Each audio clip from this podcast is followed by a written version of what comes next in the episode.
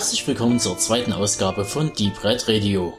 Und wie ihr schon durch den Einspieler vernehmen konntet, begeben wir uns, sprich Lunen und meine Wenigkeit, der Tobi, in den wilden Westen. Um genauer zu werden, in den italienischen Westen. Tja, und damit wir uns nicht in den Weiden der Prärie verlaufen, bekommen wir tatkräftige Unterstützung durch Udo Rodenberg, Italo-Kenner und Filmliebhaber in einer Person. Doch das war noch nicht alles. Neben den Reviews zu den aktuellen Kinoproduktionen sowie der Couch-Kino-Sektion und der Klassiker-Rubrik wird es diesmal auch fünf Gewinnspiele geben. Zum einen von Scary Movies, dann wird es noch tolles Material vom Label Bildstörung geben, sowie zwei tolle Tonträger aus dem Hause Cineploid und zwei kleine Filmpakete von Koch Media frisch aus der veröffentlichten Western Unchained Collection. Na, wenn das nichts ist, dann weiß ich auch nicht weiter. Ach ja, natürlich dürfen alle Teilnehmer auch bei mehreren Gewinnspielen mitmachen. Schreibt einfach bei Facebook hinzu, welches eure Gewinnspielfavoriten wären und dann lasst das Schicksal entscheiden. Tja, und da hätte ich jetzt beinahe wegen der ganzen Gewinnspielsachen äh, die Erwähnung unserer Partner vergessen. Ein besonderer Dank geht wie immer an Dennis von scary-movies.de, an Pete und seinen sowie unseren Lieblingssender Radio Diabolus und last but not least das Deadline Magazine. Nun denn, genug gehobelt, jetzt starten wir erstmal durch.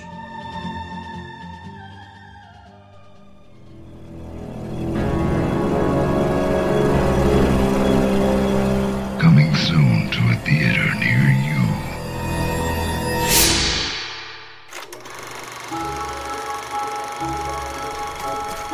Sparky is a great dog, a great friend. The best dog a kid could have. When you lose someone you love, they never really leave you. He'll always be in your heart. I don't want him in my heart. I want him here with me. The nervous system is just wires and cables. Even after death, the muscles respond to electricity.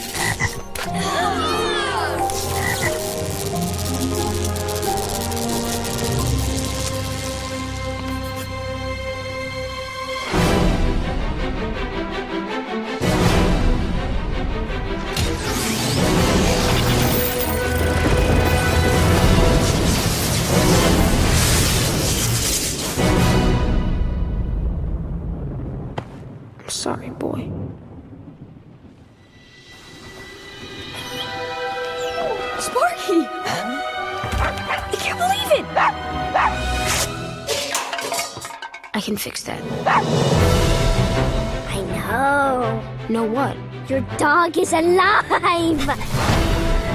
You can't tell anyone. Promise? Promise.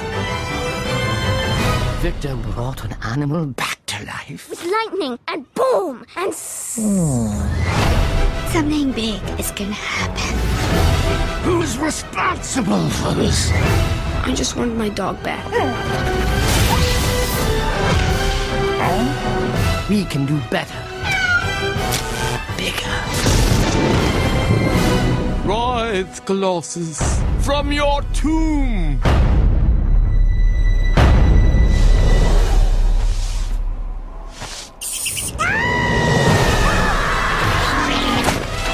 Cool. Victor! Let's go!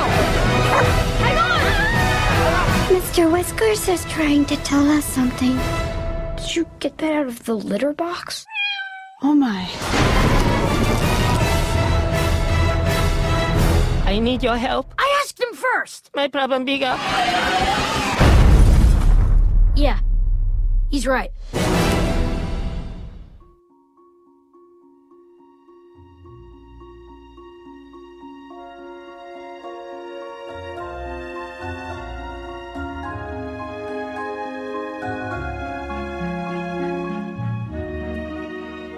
Frankenweenie.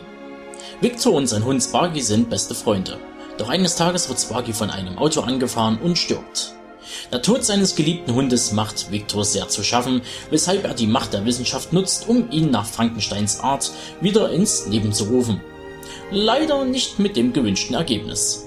Sparky ist zwar quicklebendig, sieht jedoch nicht mehr aus wie der niedliche Hund von einst. Zunächst versucht Victor, seine eigene Kreatur zu verstecken, doch als es dem neuen Sparky gelingt, aus dem Haus zu kommen, geraten Victors Mitschüler, die Lehrer sowie die gesamte Stadt in Panik.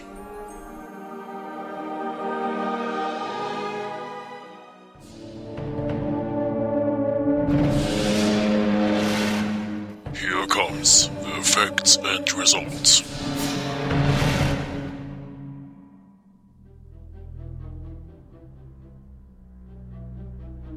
Ja, kommen wir zu den Facts von Frankenweenie, der dieses Jahr fertiggestellt wurde und rausgekommen sind 87 Minuten. Nächstes Jahr im Januar 24. genau läuft der bei uns in den Kinos an. Hat wohl Produktionskosten von ungefähr 39 Millionen US-Dollar verschlungen und das Einspielergebnis liegt bisher wohl bei 34. Man ist also auf einem ganz guten Weg. Ähm, Regisseur des Ganzen, natürlich, ihr kennt ihn alle, ist Tim Burton. Da brauche ich jetzt eigentlich aus der Vita nicht viel vorzulesen. Interessant ist halt, dass der Frankenweenie quasi ein Remake oder ein äh, seines eigenen Kurzfilmes mit dem gleichen Titel Frankenweenie von 1984 ist. Diesen wollte er eigentlich damals auch schon als äh, Stop-Motion-Puppentrick umsetzen. Da ist dann aber irgendwie kurzfristig das Geld ausgegangen. Deswegen musste er normale Schauspieler nehmen. So blöd das jetzt klingt. Und äh, konnte dann auch nur einen kleinen Kurzfilm machen. Die Idee inhaltlich hat er dann aber aufgegriffen und dann hier diesen Frankenweenie im Spielfilmformat gemacht und ohne viel vorweg zu sagen, endlich mal wieder einen richtig guten Film abgeliefert, nachdem er meiner Meinung nach, unserer Meinung nach, ein paar ganz schöne Durchhänger in letzter Zeit gehabt hatte. Ist halt aber auch wieder so ein bisschen sein Steckenpferd, weil Nightmare Before Christmas, auch wenn er da, was ja viele gar nicht wissen, nur Produzent war und gar nicht Regisseur und Corpse Bride, wo er dann Regie geführt hat, es waren ja auch schon äh, Filme, die halt sein Handwerk, äh, seine handwerklichen Fähigkeiten in die Richtung sehr gut erkennen ließen. Und der Frank Weenie, da setzt dann noch so ein bisschen einen drauf. Sind relativ bekannte ähm, Sprecher am Start, ähm, die zum Teil auch mehrere Figuren übernommen haben. Die Kathleen O'Hare, die bekannt aus den Kevin allein zu Hause Filmen, die Mama dort ähm, spricht zum Beispiel die Miss Frankenstein, das seltsame Mädchen und die strenge Gymnastiklehrerin. Äh, der junge Victor wird von Charlie Tahan gesprochen auch bekannt aus I'm Legend und Wie durch ein Wunder. Der bekannteste ist vielleicht der gute alte Martin Landau.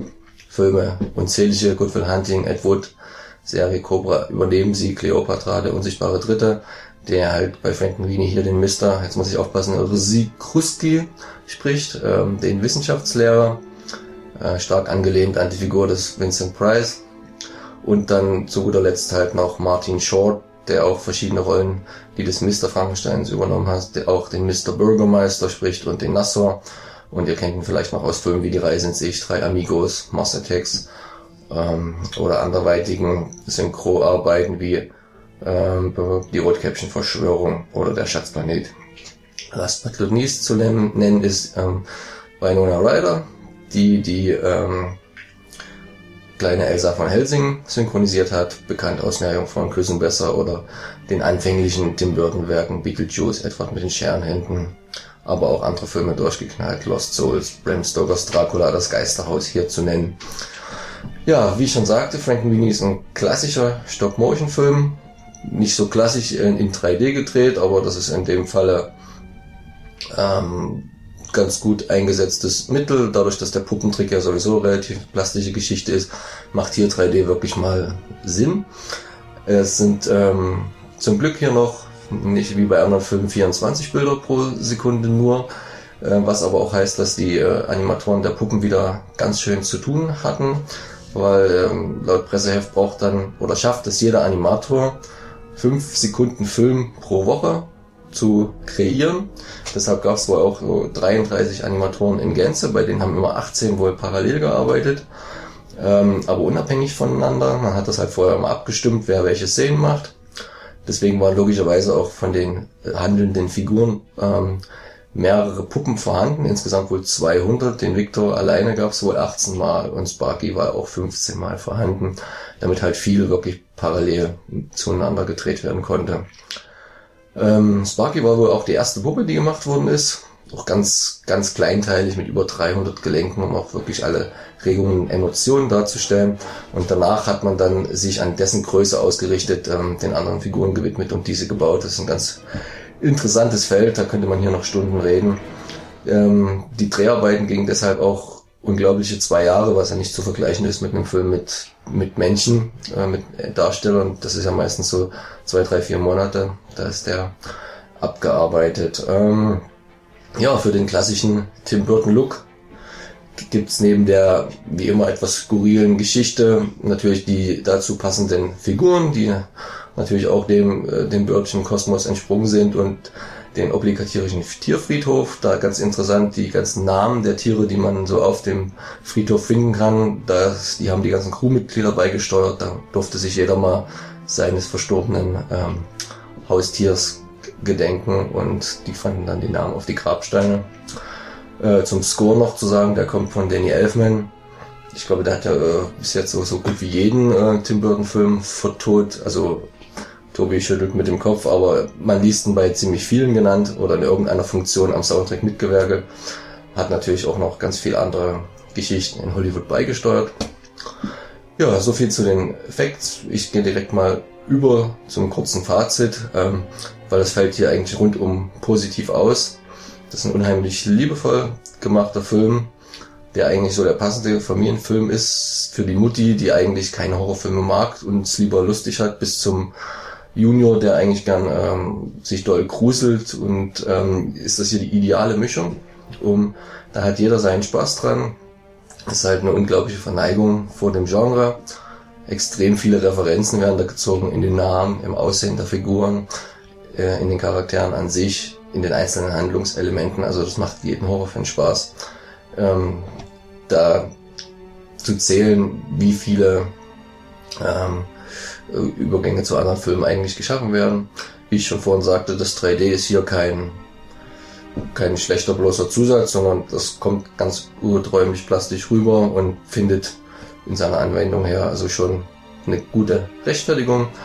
Von daher verstehe ich auch nicht, warum bei der IMDB ich weiß nicht, ob ich mich da verguckt habe, nur 7,3 von 10 kriegt. Ich gebe da 8,5. Ähm, man hätte vielleicht noch ein bisschen höher gehen können, dachte ich mir jetzt im Nachhinein, aber es ist halt auch von der Thematik her, um das noch ein bisschen zu rechtfertigen, nicht, ja, nicht der erste Puppentrickfilm, von daher nicht mehr so ganz neu. Das sind aber fast die einzigen Kontras, die man so nennen kann, wenn man es denn überhaupt Kontra nennen möchte. Wie sieht's bei dir aus, Tobi? Ja, also ich kann mich da weitestgehend anschließen. Wie gesagt, halt klassischer Stop Motion, der punktet bei mir sowieso immer wieder. Ähm, wie du schon bereits erwähnt hast, die Huldigung der Vorbilder von Vincent Price bis äh, Ishiro Honda, äh, speziell dann in der quasi Godzilla-Sequenz des Films, ähm, sehr schön. Ähm, man kann eigentlich schon den Frankenweenie als, äh, naja, ein bisschen Abgesang auf den Zombie-Hype ein bisschen äh, sehen. Äh, das völlig überspitzt und parodiert, weil es ist halt wirklich so. Und man muss halt sagen, äh, es ist wirklich der äh, beste Tim Burton seit Jahren. Also nach Dark Shadows und was da alles noch davor kam. Ähm, er geht wieder back to the roots und äh, nimmt sich seiner Stärken an und nie einfach irgendeine Adaption zu nehmen von einer TV-Serie etc. Und es war halt schön, einen äh, äh, Johnny Depp freien Film genießen zu dürfen. Das böse Zungen behaupten, ja, es war der positive Einfluss, wieder mit Winona Ryder zusammengearbeitet zu haben, die ja ganz vielen äh, früh, frühen Produktionen von Burton mitgewirkt hat, wo er da noch nicht den Johnny, na doch, außer etwa mit den Scherenhänden, in seinen jeden zweiten Film gesteckt hatte und dass er den jetzt mal weglässt, das war schon mal eine gute Abwechslung, die doch wirklich ähm, gut getan hat. Ja. Genau. Was man vielleicht als Kontra äh, sehen, ansehen kann, oder das ist vielleicht eher Jammern auf hohem Niveau, wie man so schön sagt, ähm, Tim Burtons Stiltreue bis in den Tod. Also das, äh, er bricht nicht ansatzweise mal irgendwann, ich möchte mal erleben, einen Tim Burton untypischen Streifen, dass er mal von seinen ganzen selbst geschaffenen Klischees und äh, Schubladen mal ausbricht und mal was Neues wagt, ähm, ist einfach zu festgefahren. So, das kann man, das könnte man jetzt sozusagen ankreiden. Ähm, stilistisch ist er natürlich angelehnt jetzt, also speziell, man könnte jetzt sagen, sowas wie äh, Mary and Max, also halt in dem Schwarz-Weiß, was er gerade durch Wartest gerade äh, ein bisschen äh, ein kleines bisschen. Ein kleines bisschen eine, eine, eine Renaissance erlebt, so dass man sagt, so äh, man geht wieder zu dem, man kann auch äh, ohne Technicolor leben. Ähm, ja, als Fazit würde ich sagen, äh, ja, den kann man uneingeschränkt empfehlen und vergebe deshalb, man höre und staune, 10 von 10 Punkten, denn dafür ist die Skala ja da. Ähm, wer Nightmare Before Christmas mochte und etwas mit dem Humor der Adams Family anfangen konnte, der erlebt einen tollen Film für Kinder und gleichermaßen auch für Erwachsene. Speziell die Sorte von Elternteilen, die mit den Streifen wie Wolfman, Frankenstein und Co. aufgewachsen sind. Ja, und damit geben wir ab.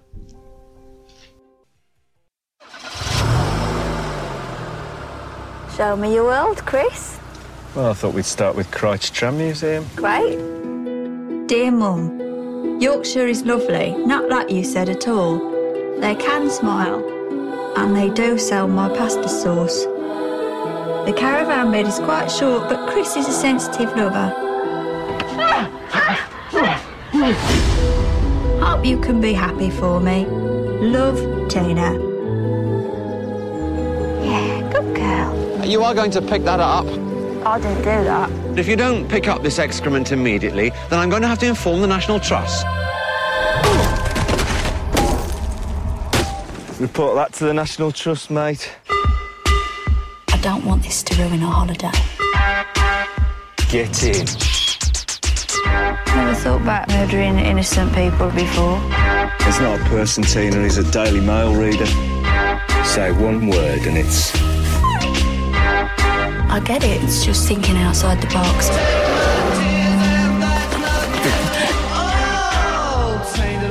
The police are pursuing a ginger faced man and an angry woman. Sit! You're a liability. You're just like your mother.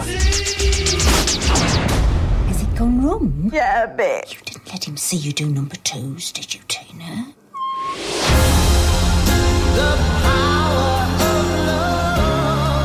We both said what a nice couple we thought you were.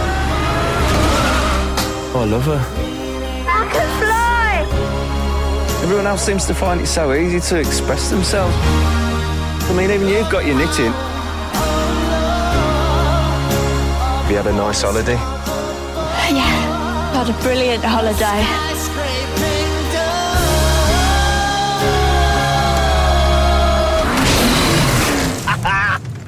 Fuck you! Sightseers. Tina und Chris sind ein frisch gebackenes Pärchen. Und da hat Chris eine tolle Idee. Er will seiner Liebsten die Welt auf seine Weise zeigen und so macht sich das Pärchen zur ersten gemeinsamen Reise auf. Auf ihrer Tour mit dem Wohnwagen durch die britische Insel besichtigen sie touristische Highlights wie das Eisenbahnmuseum oder das Keswick Stiftmuseum. Alles deutet auf ein bestenfalls durchschnittliches, eher langweiliges Pärchen hin, wenn Chris nicht noch ein kleines und dunkles Geheimnis mit sich herumtragen würde.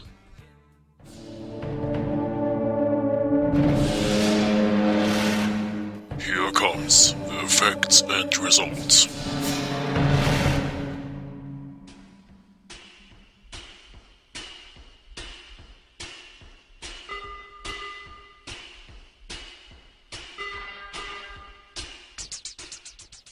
Ja, ich komme zu den Fakten von Sightseers.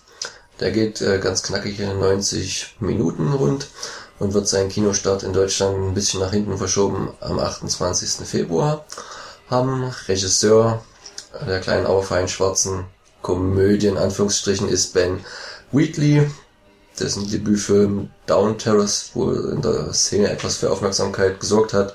Er schloss dann den Killlist an und hat vorher diverse ausgezeichnete Werbespots ähm, gefilmt und auch ähm, für britische Serien wie Ideal, uh, The Wrong Turn oder Modern Toss ähm, die Regie inne gehabt bei einigen Folgen. Ähm, Hauptrollen und gleichzeitig Drehbuch äh, geschrieben haben Alice Lowe und Steve Oram, also auch die beiden Hauptdarsteller Tina und Chris. Sie sind beide in der britischen Komiker-Szene verortet, äh, sind sowohl halt selber als Komiker, Komikerin aktiv und schreiben aber auch ganz viel für sich und für andere. Und ich nenne jetzt mal ein paar äh, von den Comedy-Sendungen. Also Little Britain wird wahrscheinlich dem deutschen Zuschauer noch am ehesten bekannt sein. Come Fly With, Me ist dann noch eine andere oder The Mighty Bosch oder TT Bang Bang. Das ist so, wo sie da im Moment ihren Hauptschaffenspunkt haben. Die Produzenten, denn Nira Park, Andy Starr, Claire Jones sind vor allem auch die, die zum Teil mit für die letzten, äh, die großen Hits, die britischen Hits der letzten Zeit, so, also Shaun of the Dead, Hot Fast, Attack the Block, also auch aus dieser Richtung kommen. So ein bisschen merkt man es, was die humorische Seite angeht, dem Film auch an. Ähm, ganz interessant ist auf dem Presseheft, dass mit äh, der Synchronstimme von Anke Engelke und Bjarne Mädel geworben wird. Wer jetzt der Herr ist, weiß ich gar nicht so genau. Anke Engelke ist mir auch... Tatortreiniger. Ah, ach, Oder äh, äh, Stromberg. Ach, okay, dann weiß ich es natürlich sehr genau. Äh, da würde ich sagen, da freue ich mich bei ihm. Bei der Anke Engelke weiß ich es nicht genau. Das wirkt jetzt wieder so ein bisschen so, als ob man, aha, das sind Komiker. Da brauchen wir jetzt also auch einen deutschen Comedian, der synchronisiert, wie man es ja gerne mal bei allerhand ähm, Trickfilmproduktionen macht, wo sich dann aber leider bei der deutschen Fassung oft herausstellt, man hätte man lieber doch mal professionelle Synchrosprecher genommen, dass ich jetzt der Frau Engelke zu nahe treten möchte. Aber ich würde bei dem Film sowieso jedem raten, der die Chance hat, äh, dem im Original zu gucken. Ihr werdet dann logischerweise nichts verstehen, weil das Englische halt auch dieses nordbritische sehr ist und ähm, doch für den Nicht-Einheimischen schon relativ schwer zu entziffern ist, aber es spielt eine unheimlich große Rolle für das äh, Gefühl des ganzen Filmes und da sollte man sich den einfach halt im Originalton mit Untertiteln ansehen, so dass man dann auch inhaltlich nichts verpasst. Ähm, und da gehe ich halt auch direkt ins Fazit mal über. Habe ja schon äh, was zur Synchro gesagt. Ähm, die aber sicher wieder viel von diesem englischen Charme, der halt auch durch die Sprache entsteht, kaputt machen würde. Ähm, was nicht kaputt geht äh, durch die Synchro wäre die schönen Landschaftsaufnahmen. Die bleiben ja, das ist halt das triste, Entschuldigung, das triste Nordengland, meistens regnet. Manche finden das ganz toll, manche andere ganz schrecklich. Ähm, aber da hat der Film ganz viel zu bieten, dadurch, dass die beiden sich ja da auf einer äh, penibel geplanten ähm, Tour befinden und dann auch diese typischen englischen ähm, Sehenswürdigkeiten da, Eisenbahnmuseum angucken und was nicht noch so dabei ist. Ähm, alles very British. Und ähm, ja, was auch very British ist, ist der Humor, der ist halt zutiefst schwarz. Manch einer, der ein bisschen vielleicht einen anderen Humor hat, würde wahrscheinlich fast behaupten, es gibt keinen Humor in dem Film, so, so böse ist der aber es ist halt nichts so für die Zartbeseiteten. Und ähm, es war halt wirklich schon so, dass man manchmal über eine oder andere Szene lachen musste und sich äh, im nächsten Moment fragte, ist, war das denn jetzt, bin ich ein böser Mensch, weil ich gerade gelacht habe, oder äh, habe ich so viel Schlechtes in mir, dass mich so was humoristisch reizt. Aber das muss jeder mal mit sich selber ausmachen. Ich denke, ihr werdet bei der einen oder anderen Szene merken, was ich meine. Ähm, ja, der Film ist recht gewalttätig. Allerdings nicht wie im Presseheft zum Beispiel die Filmstage schreibt von einem an unusual blend of exquisite cinematography, hilarious ridiculousness and over the top death and gore. Also ähm, ganz so krass ist es dann doch nicht. Es ist wahrscheinlich äh, je nach Perspektive, wie man den Film sieht. Wenn man jetzt als, als gewohnter Horrorfan ähm, das Ding sieht, dann okay, da ist mal ein bisschen Blut und da zermatscht er mal ein das Gesicht, aber ähm, das ist halt, halt trotzdem kein, kein Splatterfilm. Wenn man natürlich immer noch eine Komödie gewohnt ist, dann könnte man ob der ein oder anderen Gewalttat auch mal etwas ähm, pikiert sein. Aber ich fand das Zitat halt relativ nett. Insgesamt ähm, schon ein sehr gelungener ähm, Streifen, der ein bisschen vom üblichen Serienkiller-Pärchen-Modus abweicht, weil die halt beide so sehr ähm, schrullig sind und halt jetzt nicht die die Überkiller aller äh, Natural Killers, sondern halt ähm, sehr normale Leute, die aber eigentlich, wenn man tief reinguckt, beide eine ziemliche Macke haben. Sie ja eigentlich noch viel mehr als ähm, er, wie sich dann so im Laufe der Story hinausstellt. Und deswegen kriegt er von mir auch ähm, eine 7 von 10 und IMDB ist da sogar noch ähm, bei noch recht wenigen Stimmen drüber mit 7,4 von 10 in der Wertung. Wie sieht's bei dir aus? Ja, also ich kann mich jetzt bei allem Gesagten eigentlich nur anschließen. Ähm, ja, also er hat definitiv, es ist kein Splatterfilm. Also es ist, der ist halt wirklich sehr very, very British. Ähm, äh, schrullig ist, glaube ich, noch untertrieben. Ähm, es geht halt wirklich um zwei Leute, wo man erstmal auf den ersten Moment denkt, so, das sind Leute, die immer noch bei ihren Eltern wohnen, also von der Hauptdarstellerin weiß man das, äh, von dem Hauptdarsteller nie unbedingt und die haben halt ihre Eigenheiten. Also ob das nun Stricken ist, äh, dass der Besuch im Eisenbahnmuseum oder im Bleistiftmuseum, wo man sagt, so, ach, das sind alles äh, so furchtbare Sachen, die, das sind genau die Sachen, die man bei einer Reise nie besuchen würde, weil sie einfach so uninteressant sind. Und na gut, aber ist natürlich Geschmackssache.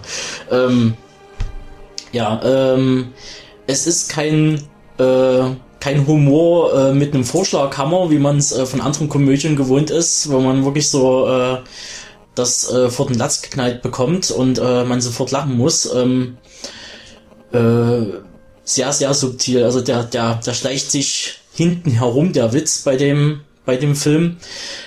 Meist bleibt einem das Lachen im nächsten Moment auch gleich im Halse stecken. Ähm, ging mir ja bei einer Szene da mit, ähm, ich sag nur, äh, Hundehaufen.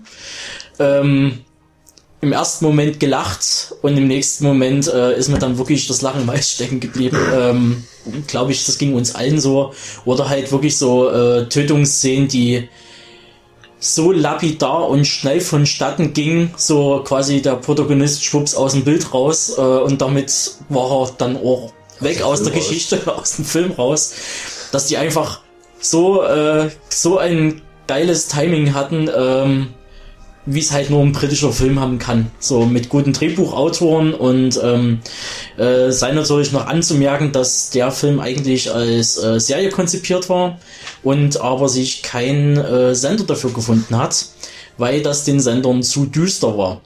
Äh, man könnte jetzt natürlich munkeln, werden die Sender langsam handzahm oder auch nicht, wer weiß. Äh, schließlich äh, lebt ja die britische lebt ja die britische Produktion von mindestens einem Toten pro Film oder pro Folge. Ähm, deshalb verwundert es einen ein bisschen, aber na gut, wahrscheinlich versucht man jetzt äh, dank Sherlock oder anderen Sachen wie Downtown Abbey äh, auch international zu punkten und äh, das zu vermarkten und da wäre wahrscheinlich sowas dann doch etwas, äh, äh, ja, keine Ahnung, äh, kein, kein rühmliches Werk, mit dem man sich präsentieren könnte. Oder man würde wahrscheinlich zu viel anecken, wer weiß. Ähm, für, für mich ein ganz toller Streifen. Ähm, von mir bekommt der äh, ich würde jetzt spontan sagen, einfach mal eine, eine gute 8 von 10, weil das ist eine Produktion, eine britische Produktion im Bereich schwarzer Humor oder schon fast zynischer Humor, die man, äh, die man, äh, die schon, also wo ich schon seit Jahren äh, in dem Bereich schon fast nichts mehr gesehen habe, außer jetzt sowas wie äh, sowas wie vor wie vor Lions, äh, relativ bekannt und äh, tolles Werk. Ähm, und ja, also da kann man echt nur sagen, top, geht da rein und guckt ihn euch an. Original mit Untertitel. Original mit Untertitel.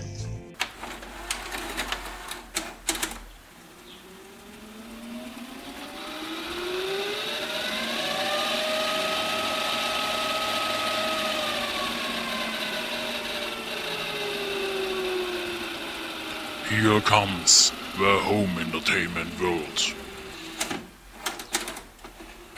Dieser junge Mann ist der Enkelsohn von Rossa Marinho, der Schriftsteller. Haben Sie dich zur Dorfschönheit gewählt? Hast du eine Freundin? Ja, nein, ich hatte eine, jetzt nicht mehr. Typisch, sie haut ab und lässt dich mit ihrem Köter im Stich. Schlappe. Hier ticken die Uhren etwas anders als in der Stadt. Mein Gott, wer hätte oh. das gedacht? Hast du hier Fernsehanschluss? Morgen ist Fußball. Ihr seid elende Feiglinge, alle im Dorf. Und die Dinge, die im Dorf passieren, sind anders. Das Geschlecht der Marinos, durch dessen Blut wir einst verflucht wurden, wird uns nun von dem Übel befreien. Wessen Blut war das? Immer dieser Ärger mit dieser Familie und warum ich? Ist er hinter uns? Was zum Teufel war das?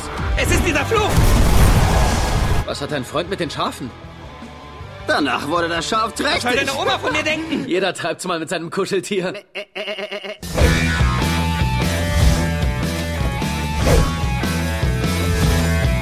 Die wollen uns umbringen. Los nach links. Guten Abend. Seien Sie so freundlich, nehmen die Hände hoch und halten Sie Abstand. Nur weil wir einen Tag zu spät dran sind?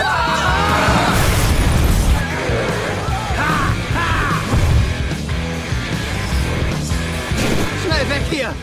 Hey, seht ihr den Ball? Hier spielt Völkerball!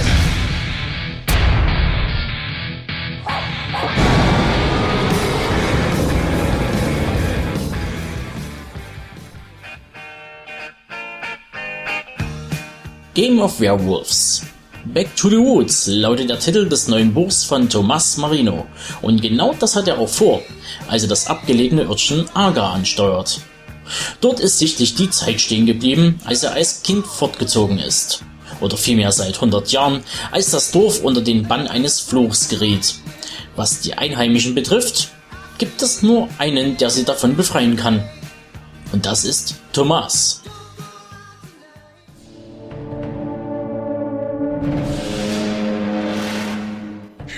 The effects and results.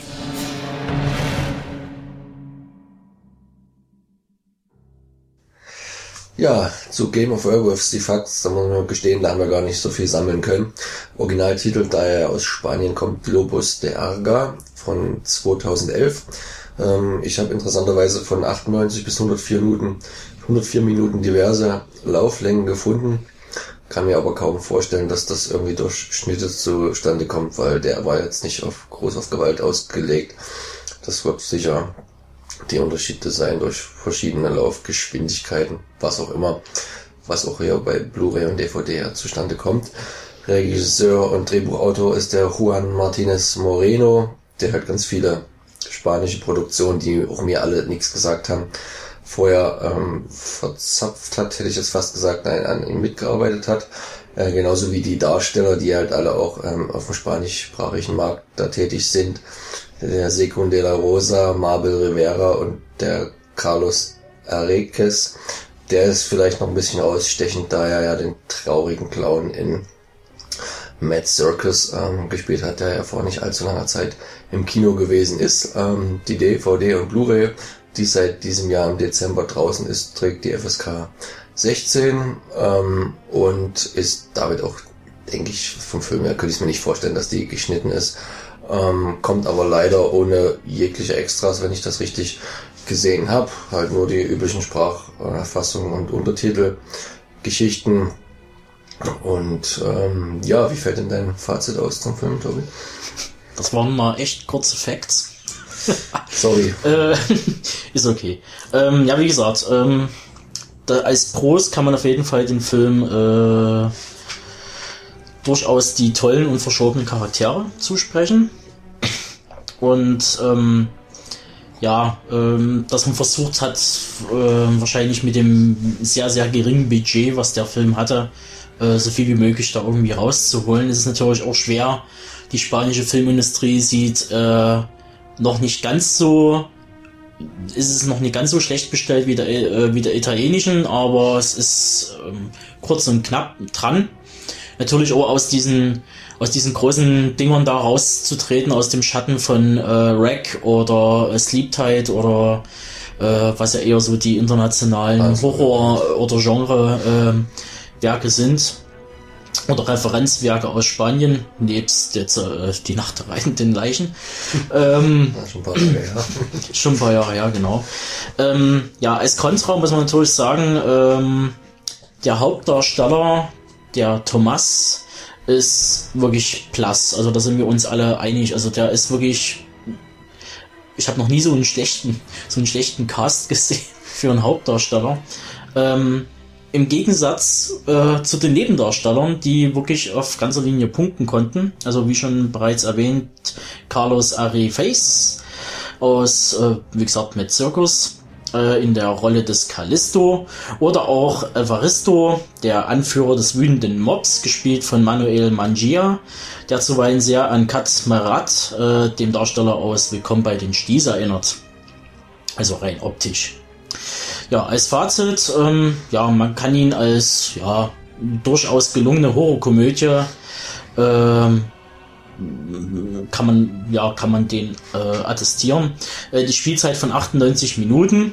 Äh, muss ich sagen, da waren leider sehr, sehr viele Längen äh, drin und äh, man hätte den wirklich in 20 Minuten kürzen können. Äh, wenn er 70 Minuten gegangen wäre oder 80 Minuten gegangen wäre, dann wäre der wesentlich flockiger und äh, rasanter gewesen. Ähm, ansonsten, ja, wie gesagt, er absticht halt durch die äh, sympathischen Darsteller.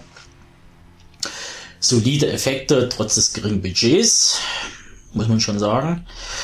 Und ja, wie gesagt, wenn man halt über die kleineren Schwächen des Films hinweg sieht, dann äh, kann man den als, ja, als gelungenen Partyfilm äh, bewerten. Und so habe ich das auch gemacht und ich habe den ne, mit Augen zukneifen und weil es halt wirklich eine, eine kleine, feine Produktion ist, äh, die äh, äh, scheinbar mit sehr viel äh, Liebe gemacht wurde, auch wenn wenig Geld und für Drehbuchschreiber und so vorhanden war, äh, gebe ich ihm trotzdem eine, eine gut gemeinte 7. Augen zukneifen ist ein gutes Stichwort, oder besser gesagt Augen zufallen. Also ich habe den am zweiten Weihnachtsfeiertag so nachts gesehen. Dachte mir, jetzt mussten wir mal noch gucken. Das war sicher ähm, der ganz falsche Zeitpunkt. Ja, ähm, das macht nämlich, das macht nämlich der Lunin immer. Da guckt die grundsätzlich nachts so zwischen 0 und äh, gefühlt 5 Uhr morgens. Da braucht man sich ja nicht wundern, dass die immer so schlecht abschneiden. Nee, das stimmt nicht. Ähm, ich versuche sonst eigentlich immer in Höchstform die Filme zu gucken, damit eine unverzerrte Bewertung zustande gekommen. Äh, bei dem konnte ich leider äh, nicht anders. Deswegen wirkt das wahrscheinlich noch ein bisschen negativ mit rein. Also ich kann ähm, nicht ganz so viel Gutes sagen wie der Tobi, weil ich fand auch jetzt die, die Nebendarsteller jetzt nicht so gut, vom schlechten Hauptdarsteller mal auch abgesehen. Also alles so sehr, naja, zumindest mittelmäßig. Das heißt ja eine Horrorkomödie aus Spanien, also die Horror, naja, so Horror im Stile von Buffy, äh, würde ich jetzt sagen, weil oder die Kostüme so 50er Jahrestyle. Das war eher noch ganz lustig, weil das sah auch mehr nach Bigfoot als äh, nach Werwolf aus. Äh, die Gestalten, die da ähm, sich dann gerne mal verwandelten in dem Dorf. Es, es war halt alles recht trechig, das ist nicht schlimm. Und Tobi hat bestimmt recht, wenn man da ein bisschen was gepitchert hat, dann macht der vielleicht ganz gut Laune ähm, als Partyfilm, wenn man denn auch so ein bisschen auf eher klamaukigen Humor steht. Also das war jetzt nichts tiefgründiges, fand ich. Ich glaube, man kann den am ehesten in die Sparte von Tanz der Vampire von Polanski ein bisschen äh, reinschieben. Also das ist schon äh, dreckiger Klamauk. Sicher und nicht das Niveau, aber hm, so in die Richtung. Und ähm, also ich kann mir nicht vorstellen, dass ich ihn mir nochmal angucke, äh, zumindest nicht bewusst. Und ähm, am besten hat mir eigentlich noch ähm, der Vorspann gefallen, weil der halt so ein bisschen als Comic erzählt wird, quasi die Vorgeschichte, ähm, die ja dem Ganzen den Rahmen gibt. Ich will jetzt hier nicht so viel verraten, aber Tobi hat seine Inhaltsangabe schon angedeutet. Und das war halt, äh, da hat man auch aus, aus den geringen Mitteln, denke ich, was Gutes gemacht. Dadurch, dass das so comichaft animiert ist, da hätte man von mir aus den ganzen Film so machen können. Ja, meiner Meinung nach wahrscheinlich besser geworden, was die Schauspieler angeht. Deswegen von mir nur eine ähm, 5,10. Da gibt's noch viel Luft nach unten. Also ich habe auch schon viel schlechtere Filme gesehen, aber das war jetzt äh, nicht so der Brüller, der mich zu viel mehr hinreißt als zu der 5. Bei IMDB hat er im Moment übrigens noch eine 6,1. Also da liegt er so zwischen Tobi und meiner Einschätzung und damit zum nächsten. Genau.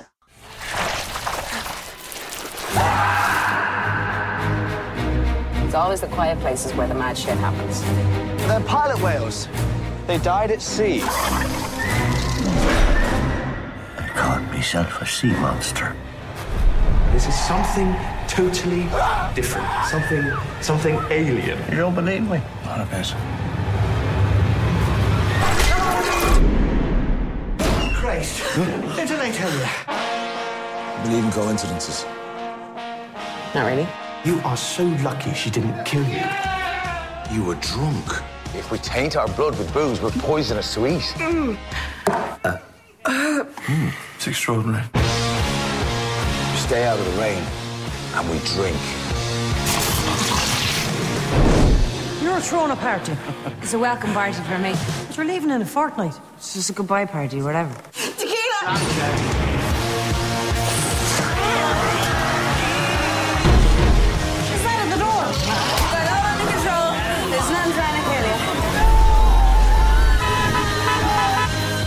Have you got syntax on you? Not on me, no. I'm pissed.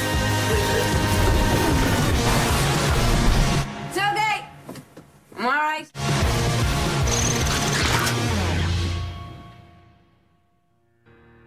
Crabbers. In dem verschlafenen und beschaulichen irischen Fischerdörfchen Arran Island passiert eigentlich niemals etwas Aufregendes. Doch plötzlich kommt es zu einer Invasion von blutrünstigen Seeungeheuern mit großen Fangtentakeln, welche die örtlichen Fischer verschwinden lassen. Der ansässige Polizist O'Shea muss sich mit seiner Kollegin Lisa zusammenschließen und sich dieser Bedrohung stellen. Bald finden sie heraus, dass diese Bestien auch eine ganz besondere Schwachstelle haben. So scheint Alkohol ihr Kryptonit zu sein.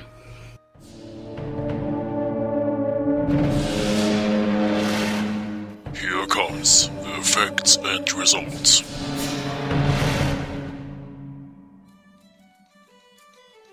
Ja, kommen wir zu den Facts von Grabbers. Dieser ist seit äh, Anfang Dezember letzten Jahres auf DVD und Blu-ray zu erhalten mit einer FSK 16. Regisseur des Ganzen ist John Wright, den man vielleicht durch die britische Komödie Tormented kennt. Die Darsteller auch hier in unseren Breiten eher weniger bekannt. Ähm, vielleicht als einer zu nennen Richard Coyle, der jetzt bald im Pusher Remake die Hauptrolle übernehmen wird oder übernommen hat. Oder vielleicht auch zu sehen war, dem einen oder anderen äh, bekannt aus Terry Pratchett's Going Postal. Kleine Nebenrolle in Prince of Persia, Sand of Time, Renee Harlins Five Days of War oder was den meisten wahrscheinlich noch äh, was sagen wird, der Serie Coupling, wer mit wem. Ähm, die anderen Darsteller, die Ruth Bradley, die weibliche Hauptdarstellerin, hat in vielen britischen Serien wie Prime Evil, Legend, Titanic und Love and Hate gespielt. Und der Russell Toffee ähm, ist vielleicht bekannt aus Die Piraten, ein Haufen merkwürdiger Typen, also besser gesagt dann seine Stimme oder Serien wie Sherlock, Being Human, Gavin and Stacey und Charles Dickens' Little Dorrit. Sonst sind halt noch viele weitere irische und britische Charaktersteller dabei, bei uns aber wirklich eher weniger bekannt. Die DVD oder auch die Blu-ray kommt mit einem, naja, Standardprogramm daher, was Behind the Scenes, äh, Outtakes, ein zwölfseitiges Booklet, immerhin muss man ja heute schon fast sagen, den Originaltrailer und eine Trailershow beinhaltet, also eher eine Standardgeschichte. Und da leite ich eigentlich direkt mal über zum Fazit. Ähm, die IMDB listet ihn momentan mit 6,1 von 10 Punkten. Da bin ich eigentlich von Scary Movies Seite schon drüber und gebe ihm da eine sehr gute 7 von 10, weil der Film eigentlich für mich doch dafür, dass es auch eine kleine äh, Produktion war, recht gute Darsteller hat, von über Effekten her auch ganz gut überzeugen konnte, von den schönen irischen Landschaften, geschweige denn, die sind ja immer gut. Die Story ist jetzt überhaupt nichts Neues, die haben wir in diversen Variationen, Stichwort Attack the Block, in anderen Geschichten schon ganz oft gesehen. Was man aber natürlich immer wieder gerne sieht oder hört, ist der spezielle englische oder in dem Fall muss ich fast sagen irische Humor. Der kommt, naja, man sollte halt schon der Sprache ein bisschen mächtig äh, sein, da relativ gut rüber, wo man noch zu einem kleinen Kritikpunkt kommen kann. Wer des Englischen und dieses speziellen Englischen nicht so mächtig ist und dann halt auf die deutsche Synchro angewiesen ist, kriegt da halt, muss man schon fast sagen, einen nicht ganz so guten Film zu sehen, weil die ist meiner Meinung nach nicht so sehr gelungen. Also man sollte es versuchen, sich das Ganze im Original anzusehen und zur Hilfe dann die deutschen Untertitel nehmen. Da hat man, glaube ich, atmosphärisch einfach mehr von und äh, nimmt da die, den ganzen Vibe mit. Ansonsten eine sehr gelungene Sache. Wie hast du die Empfindung gehabt, Tobi? Ja, das war auf jeden Fall ja, äh, Partyfilm Nummer 2, kann man ja schon fast sagen, oder Nummer 1. Ähm, ja, wie gesagt, er konnte halt äh, gut überzeugen mit äh, den Schauspielern, einer sehr guten Story. Die Briten haben das ja eh raus. Ähm, zu den Effekten kann man ja noch dazu sagen, äh, die sind ja von den Machern, die hinter Harry Potter gesteckt haben, das Effektstudio. Sollten also wissen, wie es geht. Ähm, trotz des geringen Budgets, also 4 Millionen britische Pfund, ähm, ist doch ein sehr ordentlicher Streifen bei umgekommen, der schon einen sehr hohen Unterhaltungswert hat. Also wer mit britischem Humor was anfangen kann, der wird auf jeden Fall damit ganz glücklich werden. In die Kerbe, wie halt ab und zu geschrieben wurde, Shaun of the Dead und so ein Kram, fällt er definitiv nicht. Ähm, er ist schon was Eigenständiges, äh, äh, nie ganz so hart drauf Humor und auch nicht so ähm, Videoclip-mäßig geschnitten wie Shaun of the Dead, sondern eher schon, der besticht durch äh, äh, verschworene Charaktere, schöne Landschaften, ähm, ist äh, ziemlich ruhig, ähm, wird auch ziemlich ruhig erzählt, also kann man schon äh, den durchaus äh, zuschreiben. Ja, also wie gesagt, ich finde den gut und ähm, ich kann mich der International Movie Database Bewertung nie wirklich anschließen. Ich gebe den auch eine 7,5 und ja. Es rollen halt, um noch anzuschließen, ab und zu mal einen Kopf, aber das ist dann schon fast das Einzige, was an Splatter gewesen ist. Also die 16 vollkommen ausreichend und gerechtfertigt. Also wer einen Film deswegen gucken will, da ist halt auch bei äh, Grabbers nicht unbedingt an der richtigen Stelle. Also da, der setzt dann doch schon versucht, eher einen normalen Spannungsaufbau zu bringen. Klar, eine richtig gruselige Atmosphäre kommt auch eher selten auf, dadurch, dass das Ganze ja schon eher komödiantisch gehalten ist, aber es ist halt auch kein, kein Gemetzel, es ist eher so ein bisschen klassische Geschichte, was in dem Fall aber auch sehr stimmig ähm, rübergebracht worden ist. Auch so die Mischung aus den animierten Grabbers, aber in den richtigen Momenten, wo sie dann halt etwas näher unter die Lupe genommen werden, greift man dann doch zum Glück auf äh, schöne Oldschool-Effekte und diverse Puppen zurück und das ist eigentlich relativ gut gelungen. Und ja, damit ist eigentlich erstmal alles gesagt. Genau, guckt euch an.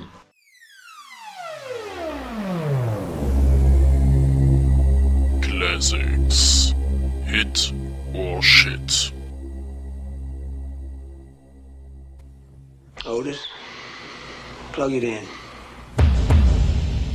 Did you really kill your mama? What? Did you really kill your mama? I guess I did. She must have treated you real bad. She was a whore. Susie!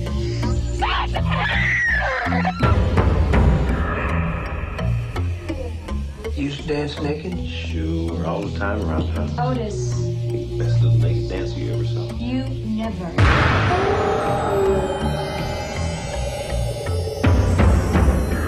You telling me you never killed anybody before? I ain't saying that. Open your eyes, Otis. Look at the world. It's either you or them.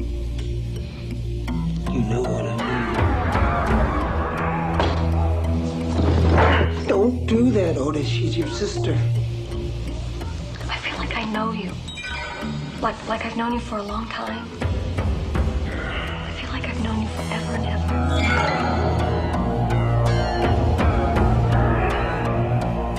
It's like the blood droppings from a deer you've shot. And all they gotta do is follow those droppings, and uh, pretty soon they're gonna find that deer. I ain't interrupting nothing. What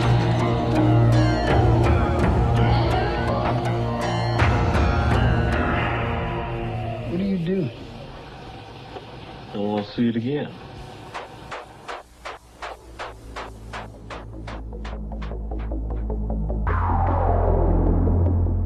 Henry, Portrait of a Serial Killer.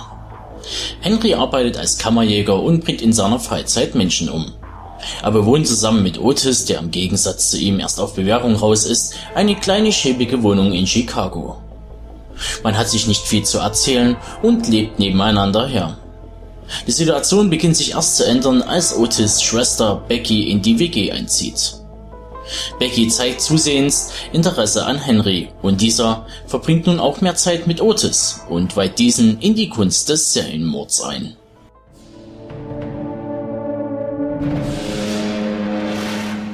Here comes the facts and results.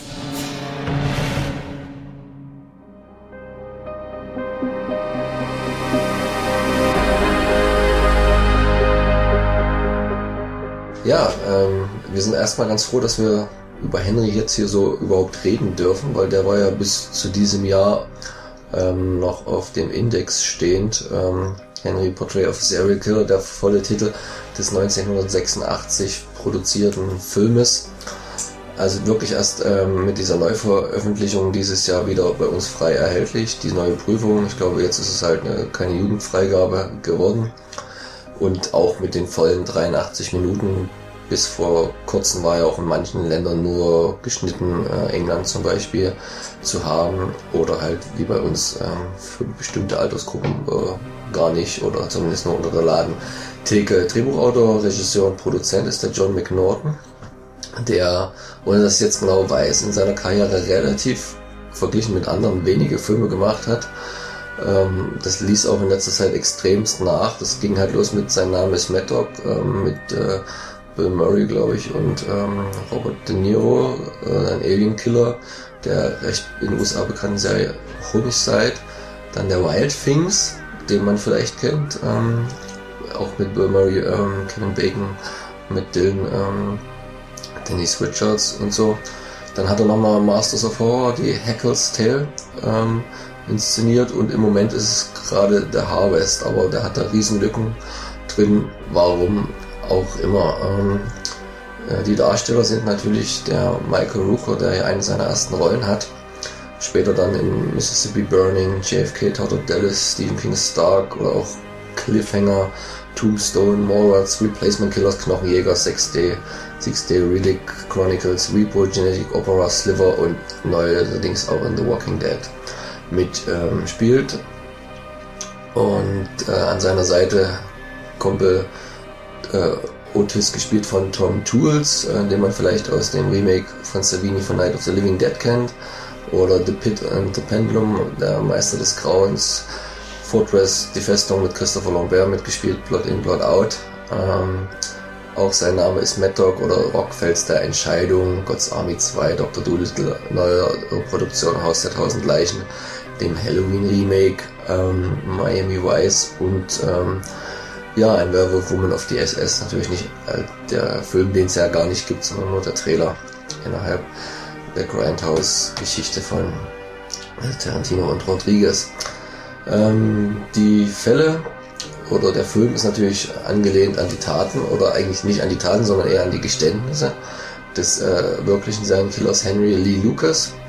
Der hat irgendwann mal, glaube ich, 3000 Morde zugegeben, gestanden. Vieles hat man nachweisen können, also umgekehrt, dass das nicht war. Er wurde dann, weil einige dann doch gewesen sein soll, ähm, zumindest der vor allen Dingen auch an seiner Mutter, mit dem es ja losging, wurde dann auch unter anderem deswegen 84, äh, glaube ich, zum Tode verurteilt. Das ist mit der spannendste Fakt für mich und wurde 1998 wurde dieses Urteil ins lebenslange Haft umgewandelt äh, von George W. Bush. Äh, das hätte ich nie zugetraut, dass der einen erstens wirklich jemanden begnadigt und zweitens dann gerade sich so jemanden dafür aussucht. Ähm, aber da kenne ich die Hintergründe nicht. Und 2001 ist er dann eines natürlichen Todes im Gefängnis ähm, gestorben. Ähm, ganz spannend. Ja, das ist ich habe so genannt, so ein gewisser Mockumentary-Vorgänger oder so ein Found-Footage-Oper, da die beiden ja dann irgendwie die Videokamera in die Hand kriegen und damit erstmals ganz gut rummachen. Und 86 hat man das an noch nicht so vielen Stellen gehabt. Dann kommt dann irgendwann 92 mal Mann beißt Hund. Ne? Das geht so ein bisschen in, in die Richtung. Und bevor dann hardcore-mäßig ähm, mit ähm, Blair Witch losgeht, vergeht da noch einige Zeit. Also es ist jetzt nicht so klassisch, aber halt diese, dieser Perspektivwechsel und sich die eigenen Taten dann auch noch angucken und nochmal angucken und dran aufgeilen und ähm, das äh, gibt dann noch dem Ganzen noch eine ganz andere Ebene.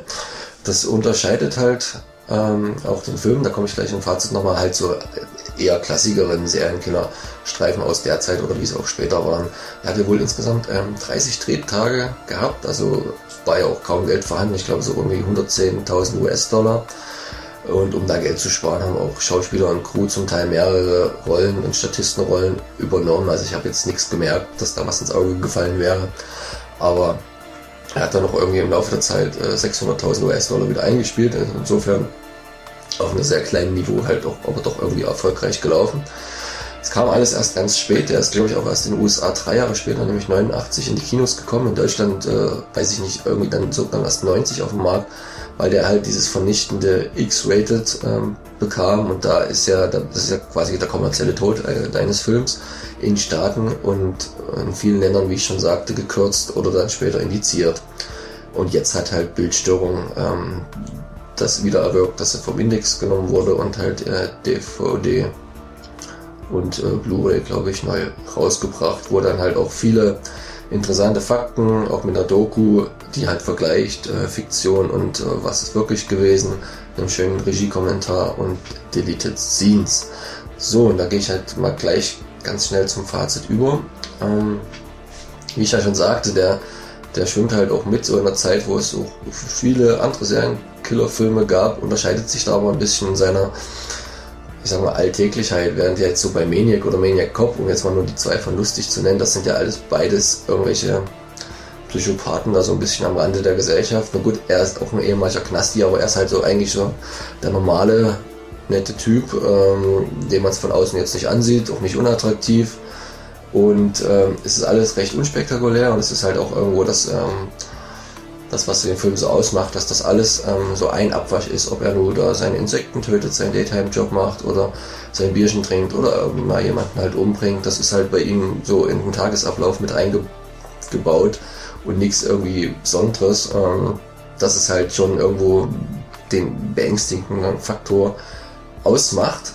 Und ähm, deswegen hat der Film jetzt auch für mich jetzt nicht unbedingt einen riesen Spannungsbogen ähm, dass man jetzt nicht weiß, wo der darauf zusteuert oder dass der übelst ähm, gruselig ist oder mit Suspense arbeitet. Das ist halt eher das Erschrecken, was dann einem weckt über diese Belanglosigkeit des Ganzen oder wie er halt dann auch mit seinem Kumpel umgeht und ihn dann so anleitet und wie man es machen muss und dass du nicht erwischt wirst. Und das ist halt alles für ihn äh, quasi so Alltag. Wie wir arbeiten gehen, geht er halt auch nachts dann ähm, zu Werke. Ähm, und ja, das Ganze finde ich hat irgendwie für mich noch eher so ein bisschen was vom 70er Jahre Look als vom 80er, wo er eigentlich spielt, 86. Weil das, was wir ja aber wahrscheinlich so kennen, ist halt der 80er Look, wie er in 80ern gar nicht so genau aussah, aller Drive. Das war eher so, wie man meinte, er war 80. In dem Film sind halt die Autos alle eher noch so die ganzen breiten Ami-Schlitten, Schlitten, wie man sie aus den 70ern so kennt.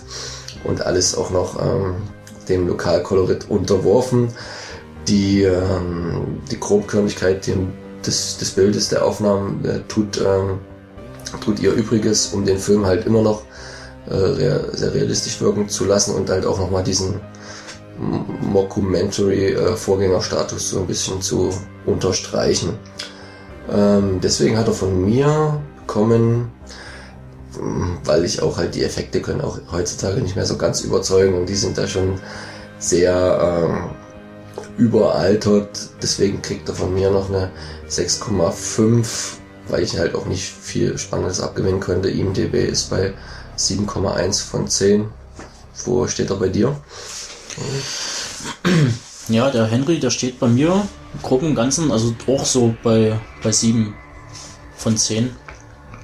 Ähm, ich habe damals den Film gesehen, da war ich glaube ich 18 in der Videothek entdeckt und mitgenommen ähm, und war äh, fasziniert von der ersten bis zur letzten Minute. Ähm, der ganze Film hm, versprüht den Touch, den, äh, den man, also ich, wer Twin Peaks gesehen haben sollte, äh, der nun wirklich mit den 80er Klischees äh, spielt, wie, glaube ich, keine andere Serie oder halt äh, Film in damaliger Zeit äh, der wird das verstehen können. Also wer damit was anfangen kann, der wird mit dem Look, den Henry da Portrait of a Killer aus äh, in jeder Pore da irgendwie ausströmt, ähm, wird den Film da lieben.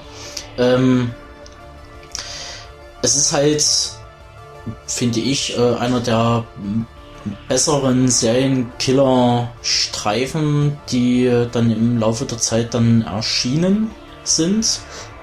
Ähm, ja, was man halt zum Plot sagen kann, also es ist halt wirklich schon, also wie halt Lunen sagte halt so, das ist, das ist halt Alltag. Also ob man nun früh aufsteht, Kaffee trinkt, zur Arbeit geht, die Kakerlaken tötet, oder Menschen, das ist zweierlei für Henry, dass er dann mit Otis zusammen äh, das Ganze dann begeht und die sich daran erfreuen oder Otis dann äh, quasi endlich ein Hobby findet und ein, ein, ein naja, man kann fast sagen, ein, ein, ein Highlight für den Tag, sich ja schon quasi darauf freut, äh, äh, zur nächsten Tat zu schreiten.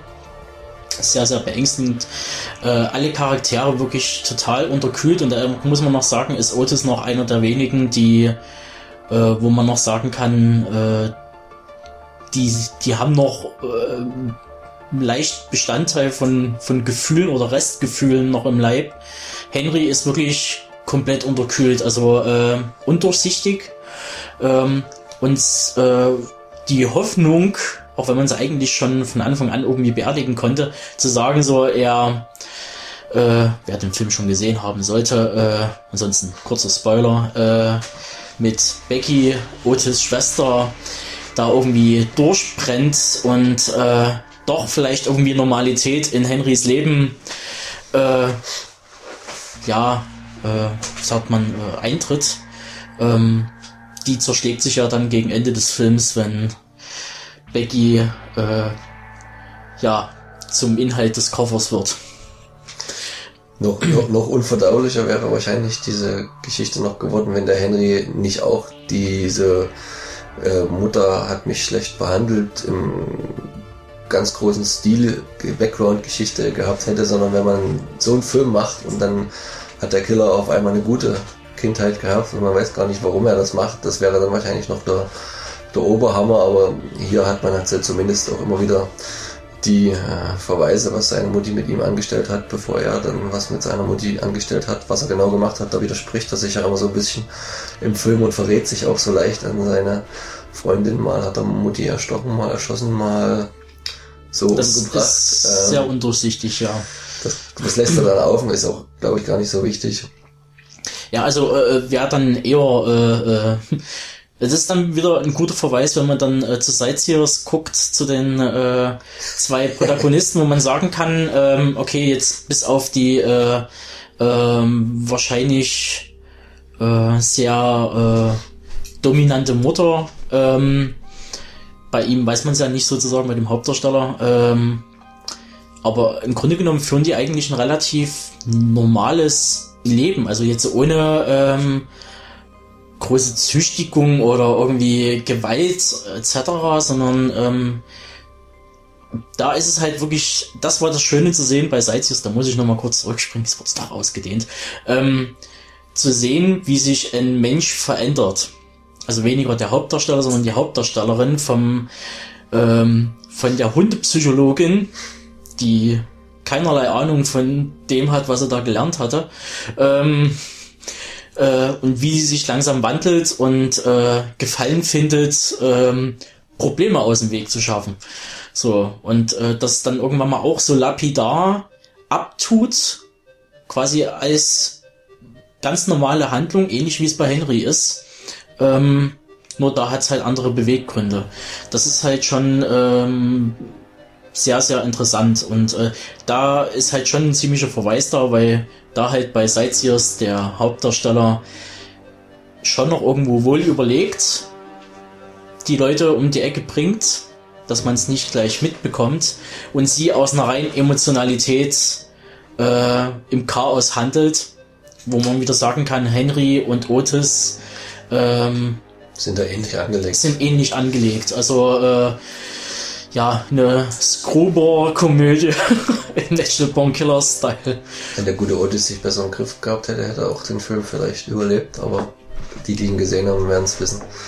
Er macht da natürlich auch einen bitterbösen Fehlgrip, nicht nur aus Henrys Augen, sondern allgemein. Äh, genau das. War es dann auch für ihn. Ne?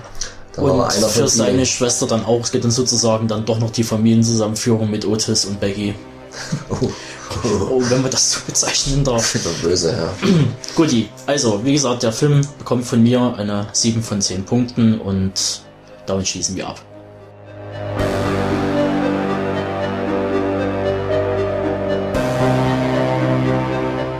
Und bevor wir zu unserem letzten Streifen der Review-Sektion wechseln, haben wir für euch noch zwei schöne Ausgaben von Henry Portrait of a Serial Killer frisch vom Label Bildstörung zur Verfügung gestellt bekommen. Wer eine dieser begehrten Exemplare gewinnen möchte, der soll sich einfach bei uns auf Facebook melden. Ansonsten können wir euch einen Besuch bei www.bildstörung.tv wärmstens ans Herz legen. Dort findet ihr neben Henry auch andere verstörende Kontrastwerke wie Valerie, Ein Kind zu töten oder auch das zehnte Opfer, um mal ein paar zu nennen. Also, toi toi toi und viel Glück für alle, die mitmachen. Es lohnt sich. If you were one of the millions of moviegoers who were electrified by the unbearable suspense and sheer terror of Jaws, get ready for Eaten Alive. Ah! Ah!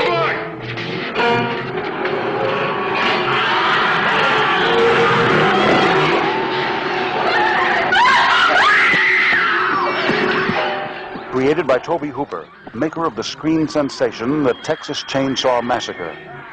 Marty Rustin presents a new horror classic, Eaten Alive.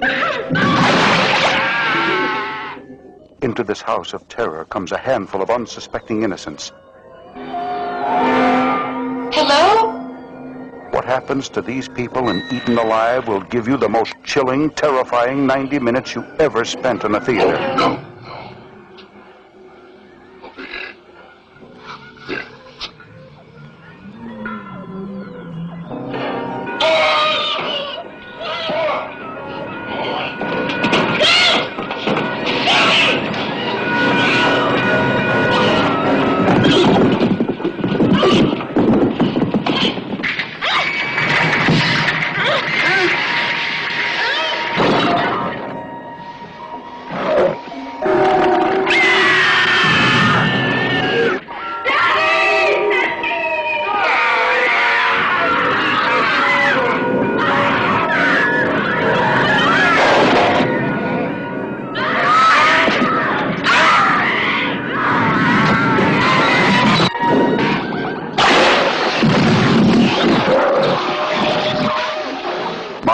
Rustum presents Eden Alive. Mel Ferrer, Carolyn Jones, Stuart Whitman, Neville Brand. Get ready for Eaten Alive, a new horror classic. Eden Alive, aka Death Trap. Judd führt ein nicht gerade im guten Zustand befindliches Hotel irgendwo in den Sümpfen. Kein Wunder, denn er ist ziemlich geisteskrank, worunter seine nicht sehr zahlreichen Gäste leiden müssen, die er nämlich mit schöner Regelmäßigkeit ermordet und seinem Alligator hinter dem Haus zum Fraß vorwirft.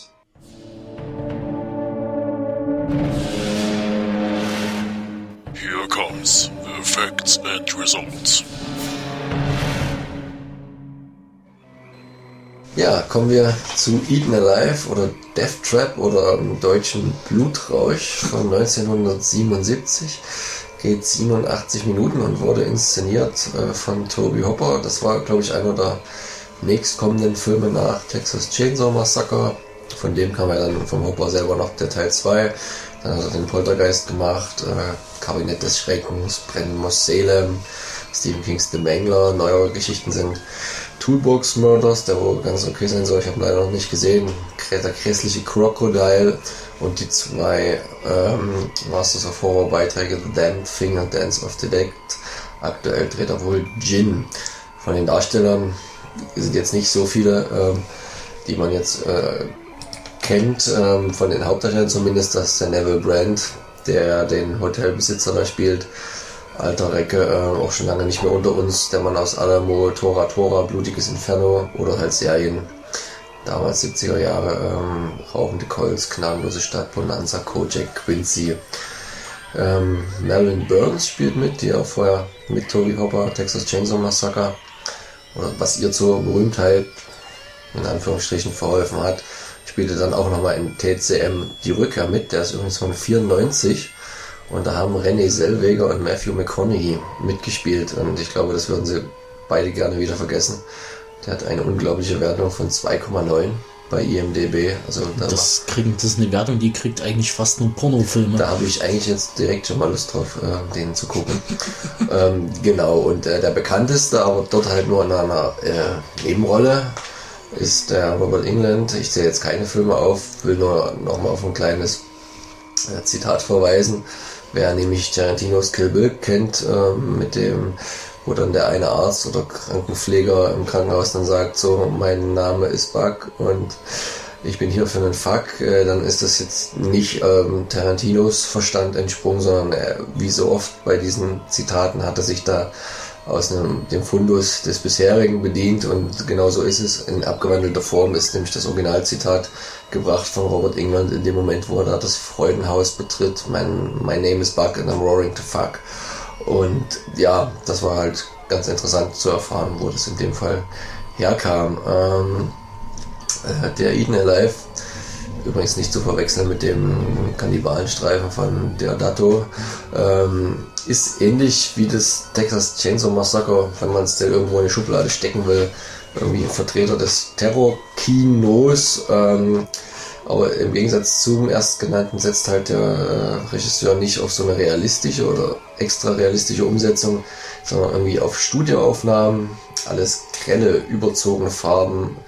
Auch die Charaktere sind eigentlich eher für mich überzeichnet, ähm, genauso wie der Geräusch-Soundtrack, wenn man es dann überhaupt so nennen möchte. Also das ist dann im wahrsten Sinne des Wortes Terror. Äh, der äh, werte Kollege Markus Stiegleger hat das irgendwie so Southern Gothic genannt. Nebel, Sümpfe, Gestrüpp, undefinierbare Gefahren. Und ähm, ja, also aber Terror in dem Sinne halt, dass es auch zum Teil den, den Zuschauer ganz schön äh, nerven äh, kann, diese Art der Inszenierung. Ähm, noch ein Hintergrundfakt ist, dass der, die Figur des ähm, Hotelbesitzers da, das Jude heißt er, glaube ich, ist es dem ähm, Schlechter von Elmendorf, dem Joe Ball, nachempfunden, was halt damals auch ein texanischer Serienkiller gewesen ist, der ebenfalls wo ein Hotel betrieb, allerdings glaube ich ohne Krokodil im Keller. Es gibt mittlerweile diverse DVD-Veröffentlichungen mit interessanten Features. Mm, Fast äh, interessanter eigentlich als der Film an sich, weil da ein bisschen was zur Hintergrundgeschichte erzählt wird.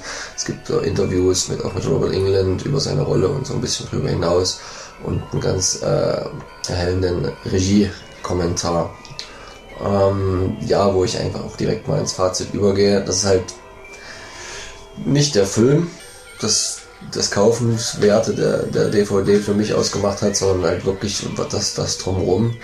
Und dass ich jetzt den Film kannte, ich hatte mir auch wesentlich mehr erwartet. Also von der Story her dachte ich mir, oh, das ist super. Krokodil im Keller, unliebsame Gäste äh, verschwinden lassen, alles super. Aber es ist dann halt, ich finde, der ganze Film extremes Overacting. Das erinnert dann irgendwie viel mehr an Theater und naja, das ist halt für einen Ticken zu much und auch für heutige Sehgewohnheiten extrem schwer mit umzugehen. Die Effekte sind ganz nett, von der Sache her auch blutiger als bei Texas Chainsaw äh, Massacre, aber auch für heutige Verhältnisse ganz ähm, ähm, nicht vergleichbar. Da gibt es mal die Sense durch den Hals und normal die Krokodilbiss, aber halt alles auch nicht mehr das einen, das jetzt ähm, vom Stuhl reißen täte. Aber ich finde, sie sind jetzt nicht so schlecht gealtert wie bei manch anderen Filmen. Aber er hat halt trotzdem ist nicht so zeitlos wie TCM, also halt teilt nicht den seine verstörende Wirkung. Dazu ist er halt wahrscheinlich einfach zu unrealistisch inszeniert. IMDB ähm, kriegt da eine 5,3. Ich sag auch so ungefähr 5,5 von 10 gebe ich ihm. Markus Stiegleger sagt, harter und amüsanter Oldschool Exploitation Terror. Siehst du das auch so? Keine Ahnung, was da den Herrn Stiegleger da, äh, Stiegleger da geritten hat. Also, als Pros, äh, wie schon Lunin erwähnt hat, ist die Dokumentation oder das Interview mit Robert England über Death Trap sozusagen, über den Film. Dann äh, die äh, Farbkulisse oder Farbexperimente, die äh, Toby Hopper da äh, durchgeführt hat, die, ähm, wo man echt den Verweis zu äh, Inferno oder Suspiria von Dario Argento ziehen kann und muss. Geht gar nicht anders. Ähm, und was halt auch noch ein sehr interessanter Ansatz ist, es wirkt halt wie eine Theaterinszenierung. Also nie nur anhand des Overactings der Darsteller, sondern halt, äh, dass das halt komplett in einem Studio. Äh, ja. ähm, es waren alles nur Kulissen, äh, es gab keine realen Drehorte in dem Sinne. Ähm, das ist schon sehr interessant. Ist aber auch gleichzeitig das große Manko. Äh, es gibt dort gefühlt bloß drei Szener Szenerien und ähm, bei der, äh, glaube ich, Lauflänge von 90 Minuten oder so, äh, nervt das und wird einfach langweilig. Also äh, hat so ständige Déjà-vu-Erlebnisse. Das Hotel, ähm, der Puff und äh, Gaststätte. Ja, und dann vielleicht nochmal irgendwie äh, äh, Sheriff Department. Ja, und da äh, kommen wir sozusagen zum Kontra, äh, ein wirklich mieser Plot. Also äh, Hotelbesitzer und Krokodil im Keller, äh, das hätte mich als äh, 14-Jähriger äh, oder als 12-Jähriger kurz nach der Wende in den Videotheken, wenn der ganze Kram sozusagen einem vor der Nase steht, äh, natürlich noch das passende Cover dazu, äh, da guckt man natürlich drauf und saugt auf wie ein Schwamm. Ähm, heutzutage, wenn ich den damals gut gefunden hätte, ich hätte mir den heute angeguckt, ich, äh, ich hätte die Hände vor dem vorm Gesicht zusammengeschlagen, äh, äh, vors Gesicht geschlagen. Es, es, es ging einfach nie. Also ich habe mich dort wirklich durchgequält. Immer so ähm, am, am schmalen, am schmalen Rand äh, äh, in Morpheus Arme zu fallen äh, und da irgendwie da niederzuliegen und zu pennen. Ich dachte, ich bin der Einzige, der schläft. Ah. Nee, und ich habe die nicht mal, ich habe die nicht mal spät geguckt. Ich hatte, ich hatte, ich habe das in meinen freien Tagen nachmittags geguckt, nach der Nachmittagsschläfchenzeit. Und ich, ich hätte spontan weiterschlafen können. Also das war, es, nee. Also von mir bekommt der Film, äh, ja, 5 von 10 Punkten. Also da schließe ich mich an. Das ging gar nicht. Also es gibt andere Filme aus der Zeit, die besser funktionieren. Äh, ist schön, dass Toby Huber da irgendwie ein, ein, ein, ein Fable für Reptilien hat und das dann irgendwie nochmal in Crocodile dann irgendwie äh, ausleben durfte und wahrscheinlich dann noch in anderen. Ähm, über Jin kann man jetzt natürlich mutmaßen. Ich halte mich da an den Wishmaster wird aber wahrscheinlich genauso werden, wenn man sich den nochmal anguckt, ob der mit Würde gealtert ist. Hm?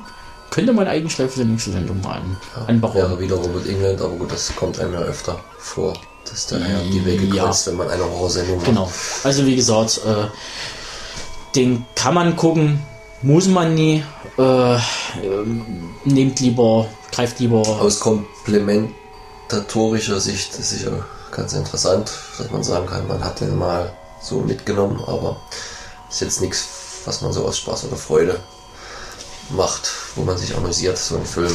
Soll das, soll das ja wahrscheinlich auch gar nicht sein, aber. Das nächste Weihnachten kommt, habt ihr was zum Schrottwichteln. Gut, und damit sind wir durch. Egal wie unsere Bewertung für Death Trapper rausfiel, das Beste ist eh, wenn man sich seine eigene Meinung bildet und dafür stellt euch Scary Movies zwei DVDs von Toby Hoopers Eden Alive aka Death Trap zur Verfügung. Und wie bei fast allen Gewinnspielen in dieser Show müsst ihr dafür nur auf unser Facebook-Profil gehen, uns liken und anschreiben. Viel Glück! In my world, you gotta get dirty. So that's what I'm doing. I'm getting dirty. Say, what is your name, boy? Django. How'd you like the bounty hunting business? You kill white folks and they pay you for it? It's not the light. I like the way you die, boy. Gentlemen, you had my curiosity. But now you have my attention. I need a hundred black covers for a hundred bad men, a hundred black grapes so I can. Something up with these two. They here for that girl. We gonna have us a Candyland tartan feathering in this house. Monsieur Candy, whenever you're ready. There is no one that appreciates showmanship more than Monsieur Calvin J. Candy. Look at me. Bullseye. Django! Django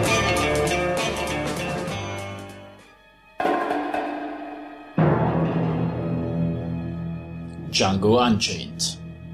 Der Sklave Django wird vom deutschen Ex-Zahnarzt Dr. King Schulz, heute Kopfgeldjäger, befreit und unter die Fittiche genommen. Django soll Schulz helfen, die Verbrecher Big John, Alice und Roger Prittle, die sich irgendwo im Süden unter neuem Namen versteckt haben, aufzuspüren. Da Django von den Prittles einst nicht nur gefoltert wurde, sondern auch seine Frau vergewaltigten, hat er sich ihre Gesichter bestens eingeprägt und soll sie nun identifizieren. Auf dem Weg zu ihrem Ziel wird Django unter Schulz Patenschaft selbst zum gefürchteten Verbrecherjäger. Gemeinsam jagt das Duo böse Jungs für Geld, bis Django seinem Mentor um einen Gefallen bittet.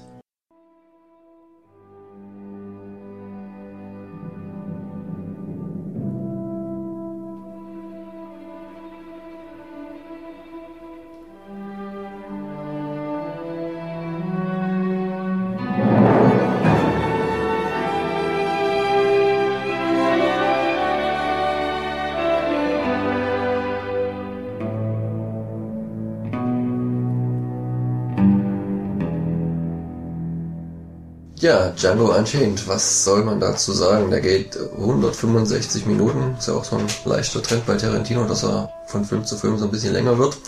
Kinostart bei uns ist der 17. Januar. War ja lange ein wohlbehütetes Geheimnis. Ganz kurz vor knapp wurde am Ende dann doch noch eine Pressevorführung angesetzt, aber dazu später mehr. Bisher hat er wohl bei unbekannten Produktionskosten, das ist ja auch immer, wird nicht ganz so transparent kommuniziert bei Tarantino-Filmen, 25 Millionen wieder eingespielt. Ähm, die Darsteller, ich denke, jeder hat mittlerweile mal den Trailer gesehen und äh, sie auch vernommen, sind halt als Django äh, Jamie Foxx, Ray, Miami Vice, Stealth, Collateral, Any Given Sunday und, und, und. Unser deutscher Exportschlager Christoph Waltz als der Dr. King Schulz, auch in Glorious Bastards, ja erstmals mit Tarantino zusammengearbeitet. Jetzt letztens der Gott des Gemetzels mit Polanski gedreht, die drei Musketiere, eine große europäische Produktion, Green Hornet, Wasser für die Elefanten und dann halt natürlich auch ganz viel deutsches Film- und Seriengut ähm, mit ähm, bespielt. Als Oberbösewicht Leonardo DiCaprio, ähm, Titanic, Shutter Island, Inception, J. Edgar, This Boy's Life, Aviator, Gangs of New York, Romeo und Julia, ähm, braucht man nicht mehr dazu zu sagen. Es ist meiner Meinung nach, auch wenn Titanic halt viele und ich auch jetzt nicht unbedingt gemocht haben als Django-Fans, aber mittlerweile kann man schon sagen, DiCaprio hat sich da richtig gut gemacht, macht eine schauspielerisch gute Leistung nacheinander, egal was für ein Film das ist, hat er früher schon als Junge gemacht ähm, und jetzt als, als Mann ähm, sowieso. Ähm, weitere Darsteller sind das ähm, Tarantino Vehikel schlechthin Samuel Jackson, der ja auch schon äh, Pulp Fiction, Kill 2, Jackie Brown, aber halt auch in anderen Stoffen trug, Romance Shaft, äh, Nick Fury in den ganzen Marvel-Filmen, Zimmer 1408 oder die Jury, Jurassic Park und, und, und mitgewirkt hat.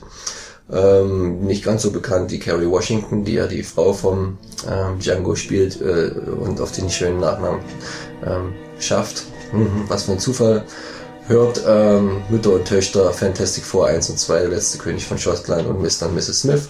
Und als letzter noch so zu nennen, ähm, als der Ku Klux Klan Oberhaupt, der gute alte Don Johnson, der ja durch seine Serie Miami Vice und nicht Bridges auf sich aufmerksam gemacht hat, aber auch halt in Machete, Tin Cup und Harley Davidson und der Marlboro Mann damals zusammen mit Mickey Rourke gespielt hat. Das ist auch so ein richtiger Männerfilm.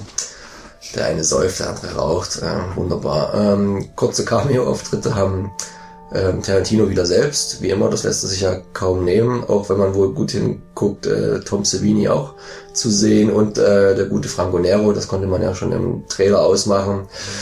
Das D ist stumm, stumm, Django, ha?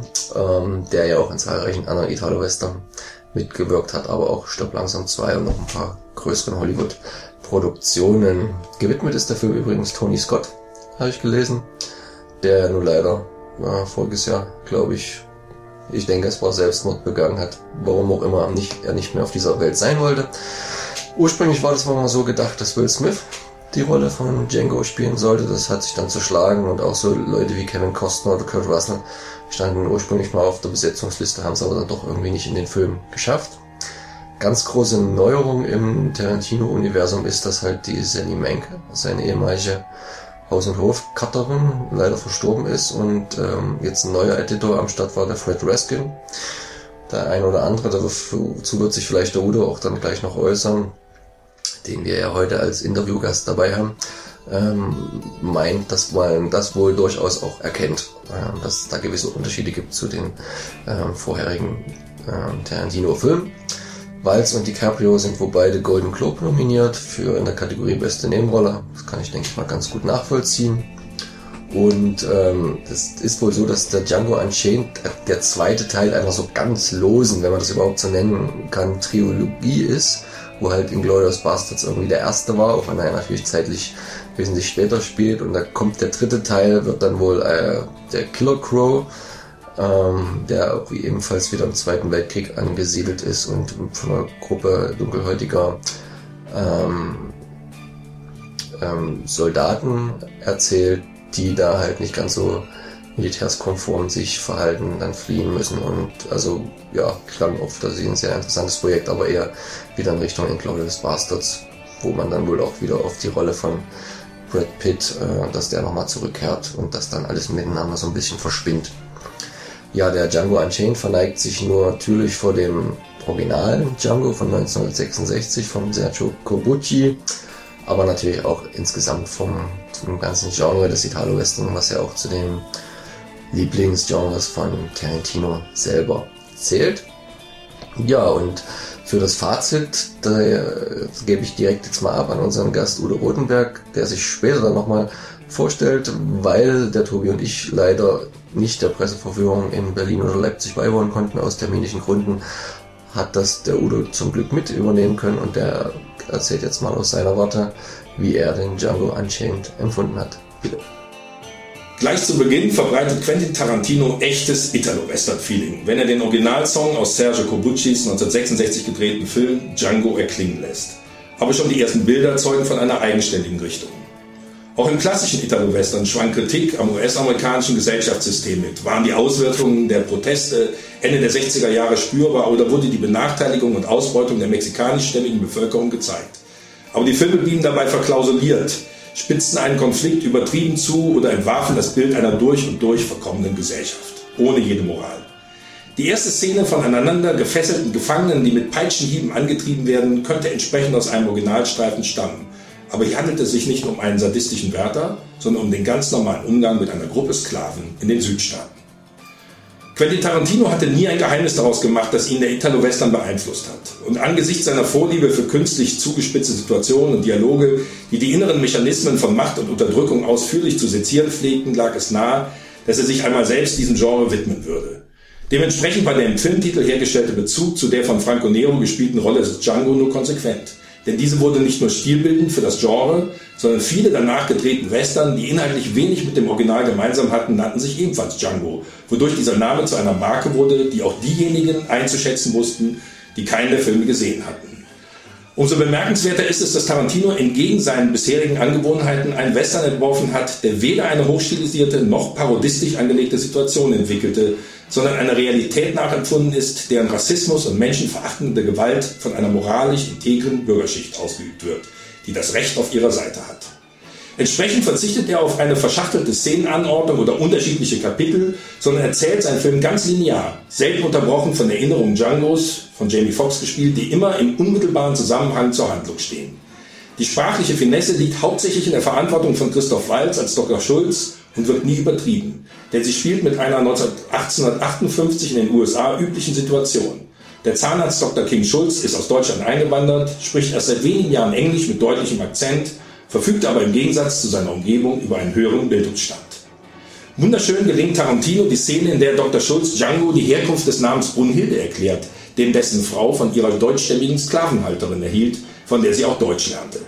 Das ständige Spiel mit der englischen und deutschen Sprache wird zu einer wesentlichen, besonders emotional wichtigen Komponente des Films, die bei einer deutschen Synchronisation leider nur verloren gehen kann. Doch der deutsche Intellektuelle ist nicht nur hinsichtlich seiner Bildung überlegen, sondern auch in seiner humanitären Haltung gegenüber der Sklavenhaltung, die er ablehnt, weshalb er Django selbstverständlich gleichberechtigt behandelt, nachdem er ihn befreite. Tarantino vermeidet, die Figur des Dr. Schulz zu idealisieren, indem er dessen Charakter an Sergio Leones Protagonist Clint Eastwood in Für ein paar Dollar mehr anlehnt. Denn er arbeitet wie dieser als Kopfgeldjäger. Dass er Django befreite, hatte nur den Zweck, dass dieser ein paar gesuchte Verbrecher identifizieren sollte, so wie er die Banditen immer ohne Vorwarnung, teilweise aus großer Entfernung erschießt, um die Belohnung zu kassieren. In dieser skrupellosen Charakterisierung geht Tarantino deutlich über die Westernmythen hinaus, denn bei Dr. Schulz bekommt kein Verbrecher mehr eine faire Chance. Selbstjustiz wird zu einem selbstverständlichen, unemotional ausgeübten Vorgang. Diese Verhaltensweise ist nicht übertrieben, sondern fügt sich in eine Gesellschaft, die auf Unterdrückung und Gewalt aufgebaut ist, was besonders an Leonardo DiCaprios Rolle als Gutsbesitzer Calvin Kendall deutlich wird. Selbst für Tarantino-Verhältnisse ist Kendall eine Ausgeburt an Selbstüberschätzung, Arroganz und Rücksichtslosigkeit. Aber DiCaprio spielt ihn mit der freundlichen Gelassenheit eines Mannes, der sein Denken und Handeln für normal hält. Das erste Drittel des fast dreistündigen Films ist von einer atemberaubenden Dichte, in der Tarantino die Charakterisierung von Dr. Schulz und Django geschickt im Zusammenspiel mit einer Gesellschaft aufbaut, die schon beim Anblick eines Schwarzen auf einem Pferd ihre Kontenance verliert.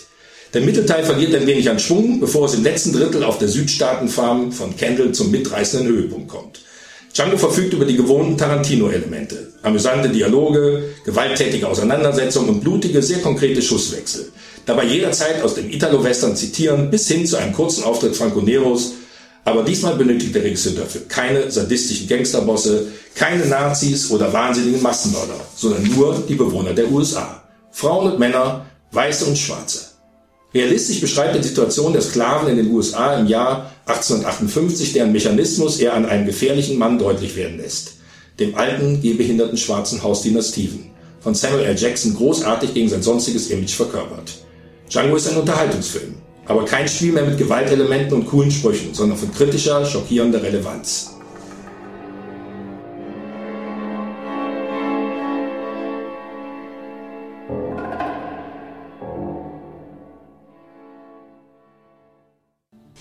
Ja, ihr habt ihn ja vorhin schon in seiner Kritik zu Django Unchained gehört. Wir sagen nochmal herzlich willkommen zu Udo Rotenberg, dass du uns hier heute Rede und Antwort stehst und dich hier einfinden konntest. Um dich nochmal kurz vorzustellen, du betreibst den Blog über italienische Filme von 1940 ungefähr bis 80. Bis 80. Mhm. L'amore in Città oder ja, wenn man Città, genau. einfacher finden will, muss man den Brezelburger. Burger suchen im Internet und du schreibst deine Filmkritiken hauptsächlich hauptsächlich alles, was jetzt darüber hinausgeht für das Filmprojekt Equinox, wer ja. da mal nachlesen möchte. Also nochmal herzlich willkommen. Ähm, wir haben ja uns heute anhand der Wiederbelebung, wie manche so schön sagen, des Italo-Westerns durch Quentin Tarantino, ähm, das auch als Motto zur Sendung gemacht und äh, wollten nun fragen, nachdem du ja die Einschätzung zu äh, Django Unchained gegeben hast, was ist äh, der Italo-Western? Was macht dieses Genre oder Spaghetti-Western, was ja eher eine früher zumindest mal eher abwertende Bezeichnung sogar gewesen ist? Was macht das für dich aus? Kannst du das kurz für die Hörer zusammenfassen, die damit noch wenig zu tun haben? Nun ja, ähm, es geht ja beim Italo-Western zuerst erstmal um eine Antwort auf den amerikanischen, US-amerikanischen Western Marke Hollywood, der ja viele Jahre zuvor schon populär war und sicherlich auch für alle Western-Regisseure und Drehbuchautoren italienischer Art auch ein Vorbild war. Man sieht das auch daran, dass die frühen Italo-Western oder damals Euro-Western genannt aus den Jahren 62, 63, 64 nur sehr stark die Prinzipien des US-amerikanischen Western wiederholten. Sehr stark waren uns damals auch im deutschen Film, also zum Eurofilm der Western vertreten, der damals, wie gesagt, noch gar nicht Italo-Western oder Spaghetti-Western genannt wurde, sondern einfach Euro-Western. Die Karl-May-Filme, die 1962 aufkamen, waren im deutschen Kino sehr populär und bereiteten im Grunde genommen auch, zumindest vom finanziellen her, auch den späteren Italo-Western mit vor, denn die ersten Sergio Leone-Western, die ja dann äh, stilbildend wurden und alle auch mit deutschen Produktionsgeldern äh, geschaffen. Das war eine wichtige Voraussetzung, diese Popularität und ähm, dieser Umgang mit den Mythen äh, der macht im Grunde genommen den Italo-Western aus. Im Grunde genommen ist es eine Art Gegendarstellung zu dem äh, US-amerikanischen Western. Das fängt erstmal damit an, dass man damals auch schon aufgrund geringerer finanzieller Mittel die Filme in einem sehr schmalen Umfeld spielen ließ. Also der erste für eine Handvoll Dollar, erste Sergio Leone-Western spielte quasi innerhalb eines Ortes, hatte kaum Landschaften drumherum. Das heißt, es war fast wie ein Theaterstück. Das heißt, man stilisierte sich. Es gab wenige Protagonisten, die ganz klare Rollen innen hatten, die sehr viel eindeutiger waren als die sagen wir mal, sehr weitläufigen amerikanischen Western, die ja auch sehr häufig mit riesigen Rinderherden und so weiter umhergingen. Man musste also mit diesen geringen Mitteln umgehen und dadurch entstanden schon alleine vom Typus neue Typen, die einfach ein Gegenentwurf waren zu den alten Helden à la John Wayne und Co. oder Gregory Peck und wie sie alle hießen. Das war das eine. Dann äh, entwickelte sich eben auch daraus langsam immer mehr eine Eigenständigkeit. Das ging einher mit der politischen Situation in weltweit. Man darf ja nicht vergessen, parallel zur Entwicklung des Italo-Westerns äh, begann auch der Vietnamkrieg, der also der erste Krieg war, der medial verbreitet wurde. Es wurde die gesamte Kritik an der US-amerikanischen Politik äh, wurde weltweit größer. Es begann die Hippie-Ära, es begann äh, die Studentenbewegungen. Äh, es gibt, diese Dinge sind nicht vom Italo-Western zu trennen. Der Italo-Western ist eigentlich der übernahm diese zwar in, in, stilisierter Form, nicht direkt, aber man konnte deutlich mehr politische Kritik erkennen. Die Figuren dort, also wen ich sehr schätze, ist auch die Figuren von Giuliano Gemma, Gemma der, der also auch diese späteren komischen Rollen von Terence Hill vorbereitet hat. Der war ein Typ, der das Ganze lustig nahm, aber immer nur für Geld arbeitete, immer auch die Mädels haben wollte, ohne Gegenleistung. Das war auch ein Widerspruch zur damals noch sehr frigiden Zeit. Das heißt, der Italo-Western leistete sich immer mehr Gegensätze zu dem, was damals in der bürgerlichen Bevölkerung, um es mal so auszudrücken, äh, noch angenehm war oder was dort was als angepasst oder als genehm galt. Das heißt, der Italo-Western verstieß gegen die auch teilweise moralische Sitten. Der Held konnte schießen, ohne dass er bedroht wurde. Er hatte Frauen, ohne dass er die heiraten musste. Das waren alles Dinge, die dann den Italo-Western ausmachten und die im Grunde genommen zu einer immer größeren Härte auch in der Brutalität führte. Das ist ja das, was heute quasi bekannt wurde. Aber das ist eigentlich eher äh, signifikant für den Spätwestern, der sogar fast schon über Zenit hinaus war die gerade die frühen Italo-Western, die äh, wirklich auch innovativ und stilbildend waren, zeichnen sich vor allen Dingen dadurch aus, dass sie die moralischen Instanzen in Frage stellten. Das kann man mal insgesamt so sehen auf allen Ebenen, auf dem, was ein Held ist, auf dem, was gut oder böse ist, auf dem, wie die Geschlechter miteinander umgehen, auch in ihrer politischen Wirksamkeit, Rassismus, Unterdrückung, meist am Beispiel von Mexikanern, äh, auch eine Darstellung einfach einer Realität, die eben nicht sauber war, wie es im, im Western oder im wilden Westen, um das mal so auszudrücken, nicht gewesen sein kann. Und genau das macht den Italo-Western aus, dass er diese Dinge zeigte, die Mitte der 60er Jahre, auch in Italien, auch in Deutschland, im Grunde genommen weltweit, bürgerlich überhaupt noch nicht angemessen waren.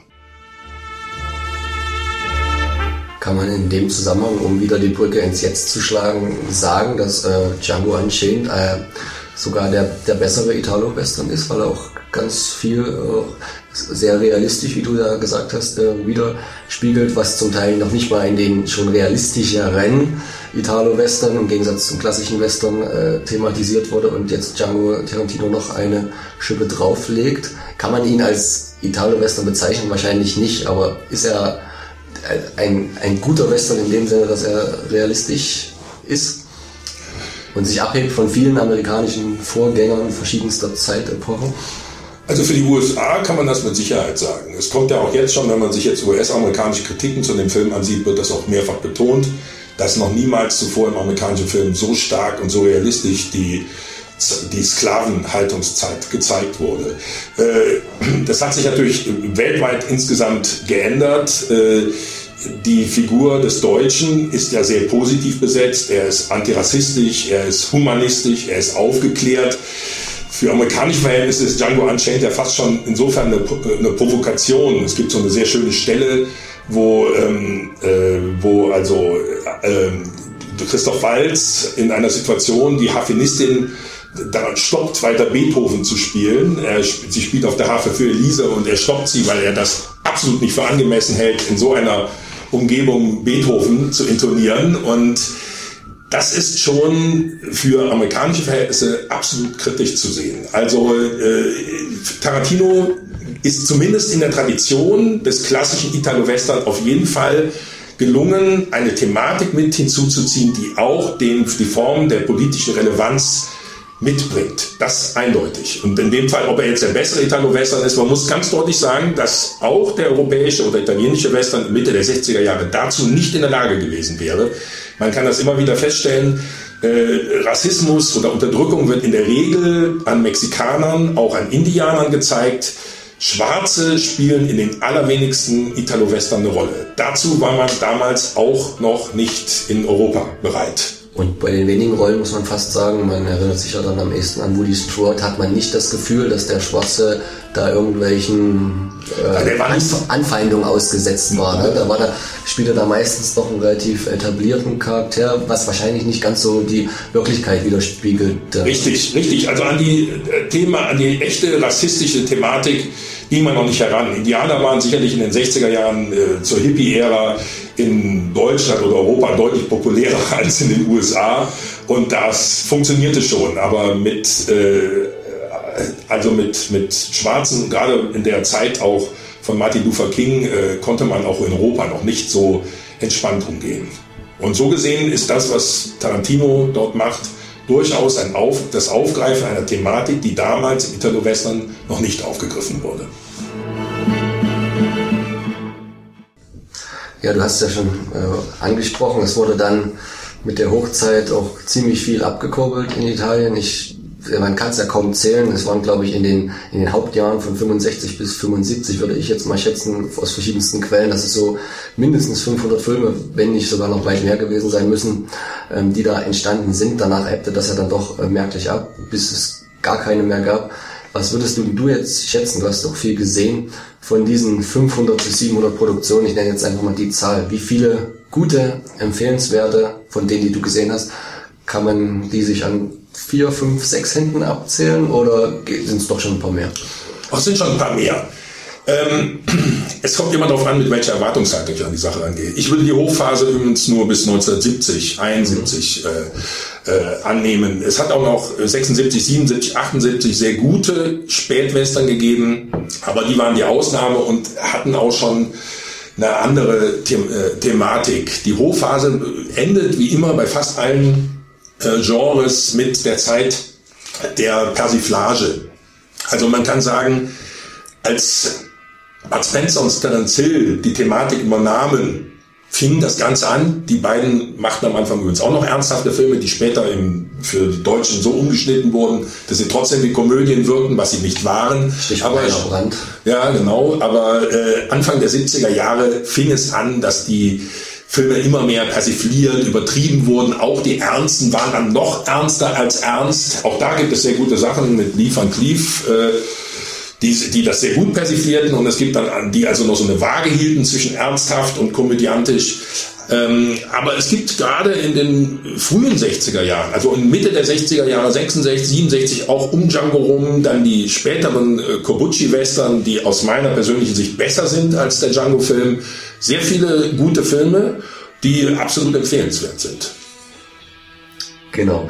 Ich habe eine Detailfrage an dich, ob du da was weißt, weil das hatte ich irgendwann mal gelesen, fand das einen ganz spannenden Punkt, da so ein Italo-Western spätestens ab Ende der 60er Jahre zu einer sehr multieuropäischen Angelegenheit wurde, weil man hat ja deutsche Schauspieler gehabt, man hat Amerikaner gehabt, man hat Spanier gehabt, man hat in Spanien gedreht, alles Mögliche und äh, doch auch sehr viele innovative Kameraeinstellungen, Kamerafahrten, dass das darauf beruht, dass man wohl zum Teil, und da weiß ich aber jetzt nicht, ob es ein Mythos ist, ob du was dazu weißt, ohne Ton primär gedreht hatte, was äh, bedeutet, dass ich mit der Kamera ein größeres Spiel hatte, weil ich nicht immer aufpassen musste, dass das Mikro mir reinhängt, weil ich den Film, dadurch, dass jeder am Set sowieso eine andere Sprache gesprochen hat, dann eh nochmal in Deutsch, in Englisch, in Italienisch synchronisieren musste. Hast du sowas auch schon mal gehört in deinen Nachforschungen oder ist das, wo habe ich das, könnte ich das aufgeschnappt haben, ist da was dran?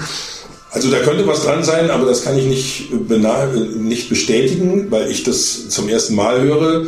Ähm, ich weiß nur, dass also so 360 Grad Kamerafahrten eher die Ausnahme waren. Also es gibt ein paar Filme, die das verwenden, aber das ist nicht unbedingt typisch gewesen in Italo-Western. Italo-Western sind Nahaufnahmen und ähnliches im Grunde genommen sehr viel häufiger gewesen. Kann sein bei den späteren, aber im Grunde war die Internationalität der Filme gerade bei den frühen fast noch stärker vertreten als bei den späteren, weil man dann doch immer mehr auch auf die gleichen Typen setzte. Es gibt da ja einige Größen, die in so unendlich vielen Filmen mitgespielt haben, auch in den Nebenrollen, die man immer wieder sah, dass da also sicherlich keine sprachlichen Probleme mehr auftraten. Also gerade die Deutschmischung von Klaus Kinzi jetzt mal abgesehen, hielt sich nach 65 stark in Grenzen. Erst in der, nur in der Anfangsphase eben in diesem Übergang zwischen Karl-May-Film und äh, es gab dann auch parallel auch reine deutsche Produktionen, die aber nicht mithalten konnten, die auch auf diese äh, dreckige Optik äh, versuchten zu setzen. Äh, das gab, die Versuche gab es natürlich auch immer mal wieder, aber im Grunde waren das die Ausnahmen. Ich kann mir das jetzt so gar nicht vorstellen, höre es aber zum ersten Mal. Will es nicht ausschließen. Hm.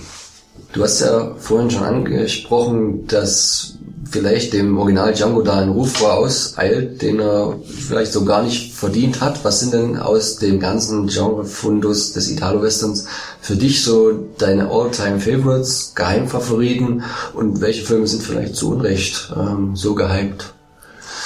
Zu Unrecht, ich gehe mal gleich auf den Django ein, würde ich ihn nicht als gehypt ansehen. Ich, man muss ihn aber mal genau analysieren. Das Interessante bei Django ist, ähm, dass äh, er eine Art Marke wurde, dass er sich quasi vom Film gelöst hatte. Ich kannte ihn schon Anfang der 70er Jahre als Figur. Ich konnte ihn einschätzen, ohne jemals einen solchen Film gesehen zu haben oder ihn auch hätte sehen dürfen. Und ähm, trotzdem konnte man was mit der Figur anfangen. Der Film selbst, wenn man ihn genau analysiert, dann sieht man, dass das sehr äh, teilweise auch unfreiwillig komisch ist, dass diese dreckige Optik bewusst betont ist, dass er im Grunde genommen ein moralisch integrer Mann ist, der äh, nur die ganz Bösen umbringt, die im Kombuches Film besonders böse sind, die also Ku Klux Klan-mäßig gekleidet sind, die mexikanischen Mitbürgern einfach in den Rücken schießen wie freiwillig. Das ist natürlich irgendwie klar, aber das hat mit der Figur, um jetzt mal zu dem ersten Film zu kommen, den ich natürlich für besser halte, das ist der erste Sergio Leone-Film für eine Handvoll Dollar, äh, nichts zu tun. Dort ist Clint Eastwood einfach eine Person, die wesentlich zwiespältiger angelegt ist, moralisch nicht so eindeutig wie der von Franco Nero verkörperte Django. Die gesamte Geschichte von Leone ist auch dichter. Ähm, er hat es auch selber mal gesagt, äh, die danach folgenden zwei Filme äh, ähm, für ein paar Dollar mehr, wie auf Deutsch hast, und eben äh, die, ich kann immer nur den, den Originaltitel, äh, ähm, wie heißt das auf Deutsch? Zwei, die, zwei glorreiche Halunken. Ja, genau, die zwei glorreichen Halunken. Was ja der größte genau. Irrsinn der Synchro-Geschichte aller Zeiten ist, ja, der sich diesen Schwachsinn meiner Meinung nach äh, vom Titel her einfallen lassen hat, weil es sind ja nur definitiv drei äh, ja. Hauptdarsteller, wie auch die Originaltitel oder auch der englische Titel. Genau, genau. Die Bad Diagri schon sagt. Ja, genau. Also jedenfalls ist es so, dass diese, diese drei Filme von Leone natürlich nicht in Frage zu stellen sind, auch wenn der zweite und dritte eher eine Variation des ersten ist, wo er eben einfach über mehr Mittel verfügte, die Geschichten einfach noch komplexer betrachtet und im dritten Film dann auch historische Elemente wie den Bürgerkrieg und andere Dinge mit einbezog, die ja in den ersten zwei Filmen noch nicht äh, mit einbezogen werden konnten, wahrscheinlich einfach aus finanziellen Gründen und die dann ja in Spiel mir das Lied vom Tod mündeten, der im Grunde genommen von ihm gar nicht mehr gedreht werden wollte. Er wollte was ganz anderes machen. Für ihn war diese Dollar-Trilogie damit abgedreht. Weswegen also auch Spiel mir das Lied vom Tod sicherlich sehr eigenständig betrachtet werden muss, auch im politischen, äh, zeitgenössischen Kontext. Trotzdem sind diese Filme alle für den Mythos des Italo-Western notwendig und alles hervorragende Filme. Ganz egal, wie man sie jetzt im Einzelnen betrachtet. Wen ich auch für absolut schiebelnd im Frühjahrphase ähm, halte, ist eine Pistole für Ringo, Una Pistola per Ringo mit äh, Giuliano Gemma in der Hauptrolle.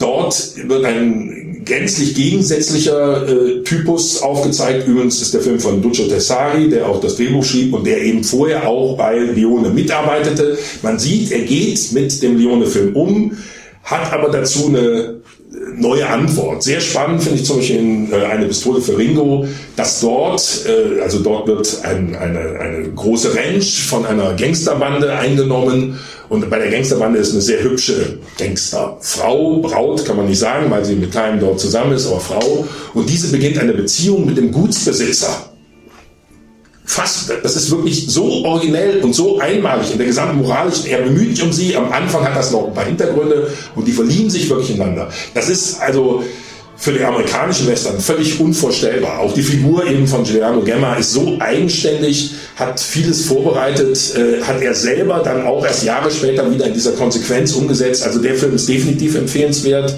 Dann eben auch äh, parallel, also gerade von Corbucci, der ja äh, nach Django dann mit Navajo Joe und äh, mit Il Grande Silencio und mit Il Mercenario drei absolut Spitzenwestern drehte, die wesentlich kritischer, gesellschaftskritischer, viel zwiespältiger in der Anlage der Protagonisten und auch wesentlich pessimistischer sind als Django, der so ein mit dem immer diese nihilistische Optik verbunden wird, der aber als Film positiv endet, der keineswegs so konsequent ist wie seine späteren Filme.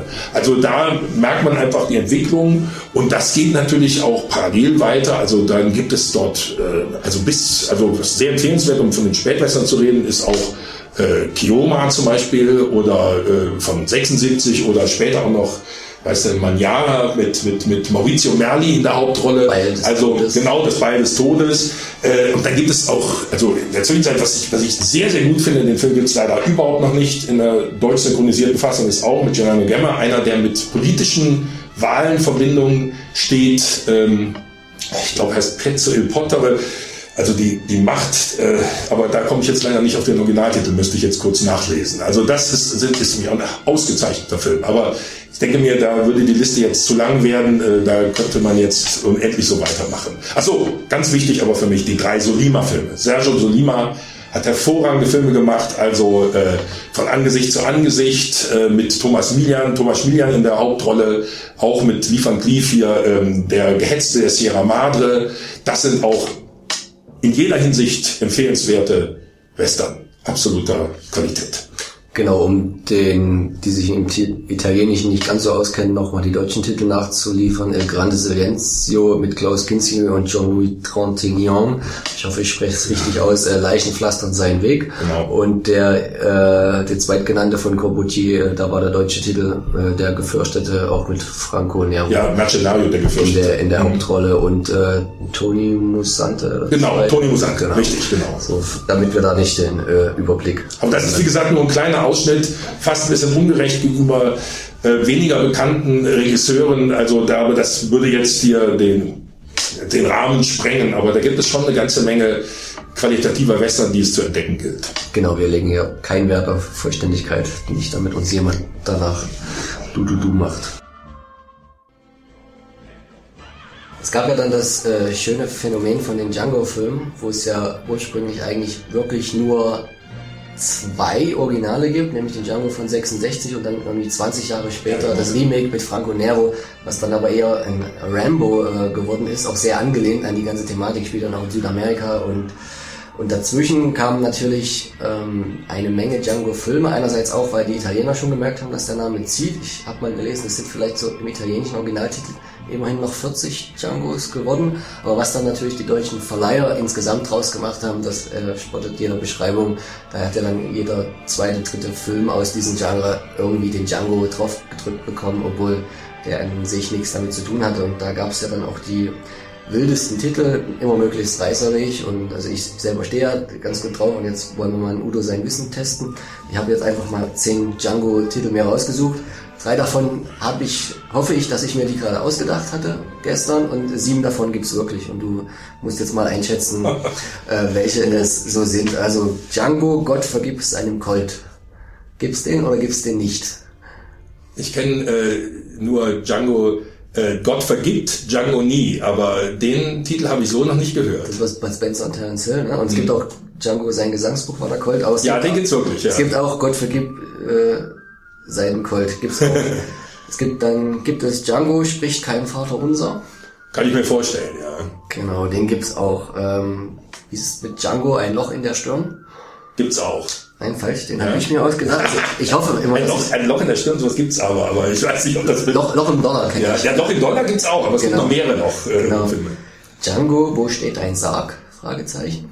Würde ich sagen, gibt es. Gibt's auch, ist richtig. Ähm, Django auf dem Weg zur Hölle. Kenne ich nicht. Habe ich mir auch ausgedacht. Ja. Ähm, äh, Django leck Staub von meinem Colt. Gibt's auf jeden Fall. Den gibt's auf jeden Fall. Das ist ähm, ganz interessant. Ähm, den hat X-Rated neu rausgebracht, die Firma. Früher war der unter Töte Django, also auch ein ganz außergewöhnlicher Vertreter Ja. des Genres, weil er Ja. auch sehr explizit ist in all, allem, was er macht und sehr nihilistisch und äh, kein sehr gutes Menschenbild hat und so. Warum man den nochmal umbenannt hat, ob man da nicht so richtig die, Ja, ja, Rechte- gibt die Rechte hatte. Manchmal hat ja auch ein Deu- Film da vier verschiedene deutsche Titel bekommen, irgendwann sieht man gar nicht mehr durch. Ja, es gibt Filme, die haben, glaube ich, drei verschiedene Django-Titel. Also Django ist immer dabei, aber, aber die variieren.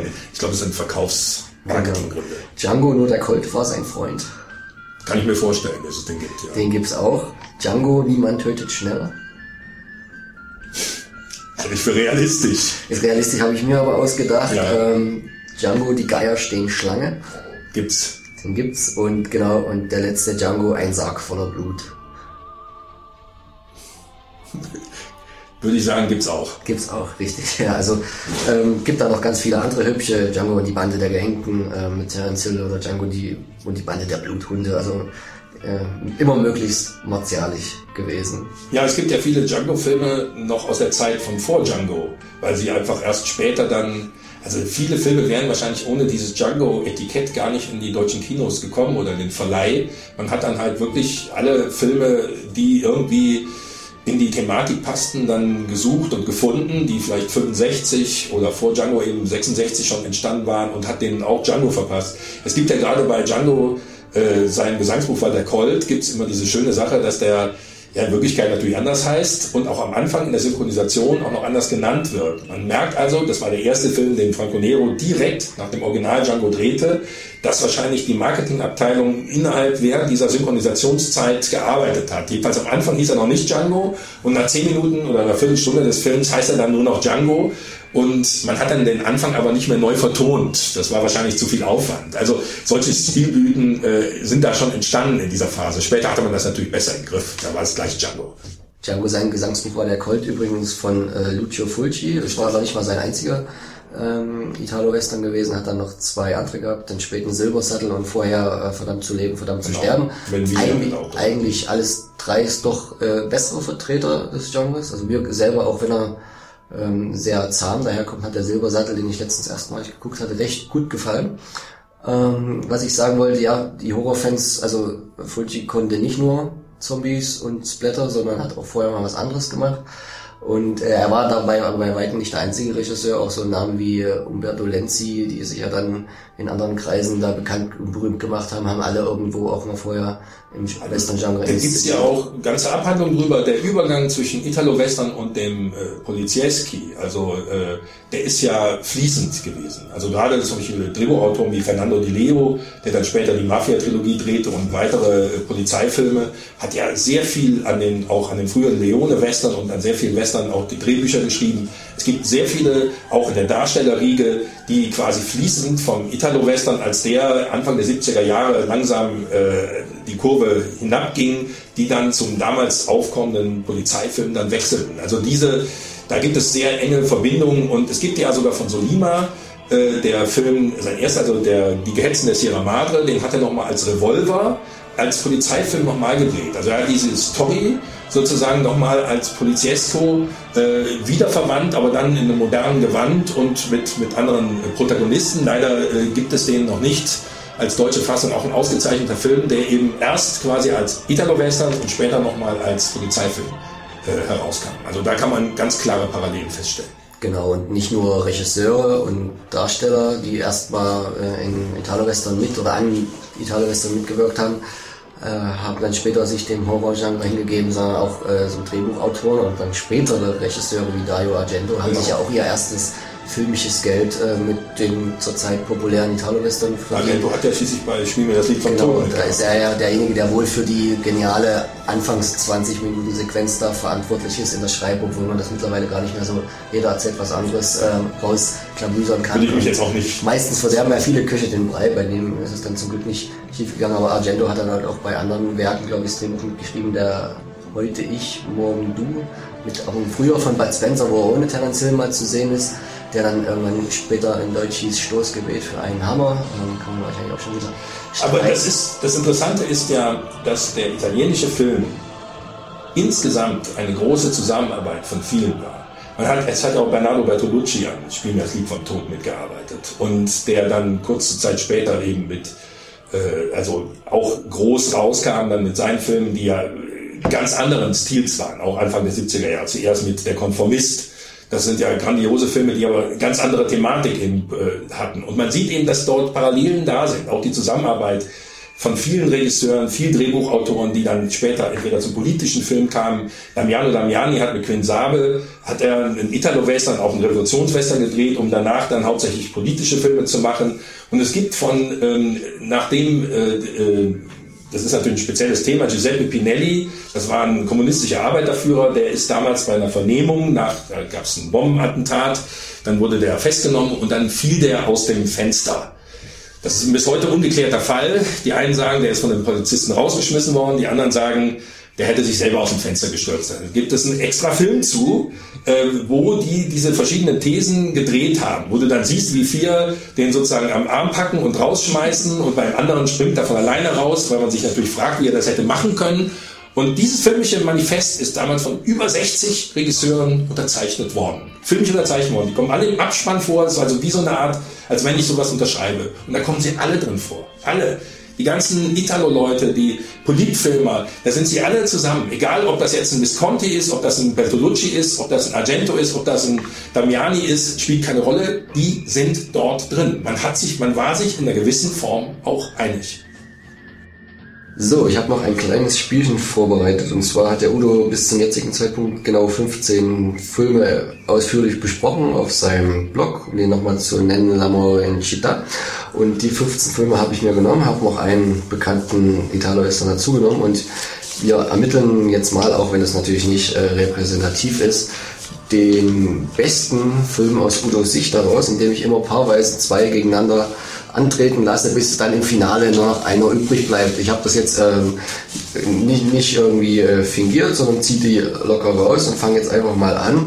Die erste Paarung ist quasi Leichenpflastern sein Weg, 68 von Sergio Cobucci, wie ich schon vorhin sagte, Klaus Kinski, Jean-Louis Trintignant, tritt an gegen Gott vergibt äh, Django nie. Das ist der erste Spencer Terence Hill Film. Nicht im engeren Sinne, sondern da waren sie noch nicht so bekannt. Den hat man dann später auch nochmal auf lustig getrimmt. Und ähm, von 67. Ähm, welchen würdest du da gewinnen lassen im direkten Vergleich? Wahrscheinlich ganz einfach. Ne? Ganz einfach, Leichenpflaster. Leichenpflaster sein Weg. Gut. Der zweite wäre Rocco, der Mann mit den zwei Gesichtern. Ich glaube, dein aktuellst besprochenster Ja. Film von 66, Franco Giraldi mit Jack Betts. Ja, den ich vorhin äh, schon genannt habe als Sugar Cold heißt der im Original, genau. Sugar Colt, genau, muss jetzt antreten gegen für ein paar Dollar mehr von 65 Sergio Leone. Oh, das ist, das ist extrem schwer. Ich würde den äh, Sergio Leone-Film gewinnen lassen, aber das ist nur ein knapper Sieg sozusagen. Genau, Clint Eastwood und Lee Van Cleef. Was man vielleicht immer Nee, achso, für Madonna, ja doch, das, ja genau, ja. Was man vielleicht immer noch sagen muss, man sagt ja immer so schön Trilogie, also man sollte das dann nie mit Star Wars ähm, verwechseln, die halt wirklich eine inhaltliche Relevanz zueinander haben. Das haben die Donnerfilme im Prinzip nicht. Also er kopiert sich eigentlich immer wieder selber, macht es ein bisschen ausführlicher, noch ein bisschen imposanter. Es ist aber in dem Sinne keine inhaltlich Diese Trilogie. Es gibt ja auch noch die Amerika-Trilogie, das ist ja die danach mit, mit Spiel das wie vom Tod, bis das war immer in Amerika. Vorher kommt äh, noch und auch, Todesmelodie. Genau, richtig. Äh, Das sind alles nur Trilogien, die erst im Nachhinein als Trilogien bezeichnet wurden, die mit Sicherheit auch als der erste Film gedreht wurde, überhaupt nie so angelegt waren und das hat man hinterher quasi nur thematisch zusammengefasst. Genau, weiter im Kontext. Äh, die Todesminen von Canyon City, also ich kenne ihn zum Beispiel nicht, ist auch sehr eher... Ist einer von den frühen, was aber ganz bemerkenswert ist. ja. Alfonso Balcazar, der Regisseur. ist einer von, noch von den frühen Spanischen, die ja äh, gerade die frühen Euro-Western waren sehr viel stärker noch Spanisch äh, dominiert. Äh, hatten also Fernando Sancho, der ja dann auch einer der führenden ähm, Darsteller im äh, Italo-Western wurde, hatte da einen seiner ersten Auftritte und äh, das ist im Grunde genommen insofern ein bemerkenswerter Film, weil er einfach diese Frühphase verdeutlicht, aber schon äh, ein bisschen Gewalt zeigt, auch schon eine gewisse politische Relevanz, aber noch nicht so in letzter Konsequenz, aber es lassen sich da schon einige wichtige Typologien äh, dran feststellen. Genau, jetzt hat er aber ein schweres Los gezogen, tritt nämlich an gegen Spiel mir das Lied vom Tod, 68. Ja, da gewinnt Spiel mir das Lied vom Tod, äh, weil ich sag mal, der Canyon City Film ist, ist wirklich originell und hat auch seine Qualitäten, hat aber auch eindeutige storytechnische Schwächen. Genau, so, äh, das letzte Paarung in der Runde ist der Arizona Colt von Michel Lupo, 1960. Michele Lupo, ja, ja, Michele genau. Lupo. Giuliano Gemma, Gemma Mhm, auch, genau. äh, gegen Ich bin ein entflohener Kettensträfling, 1968.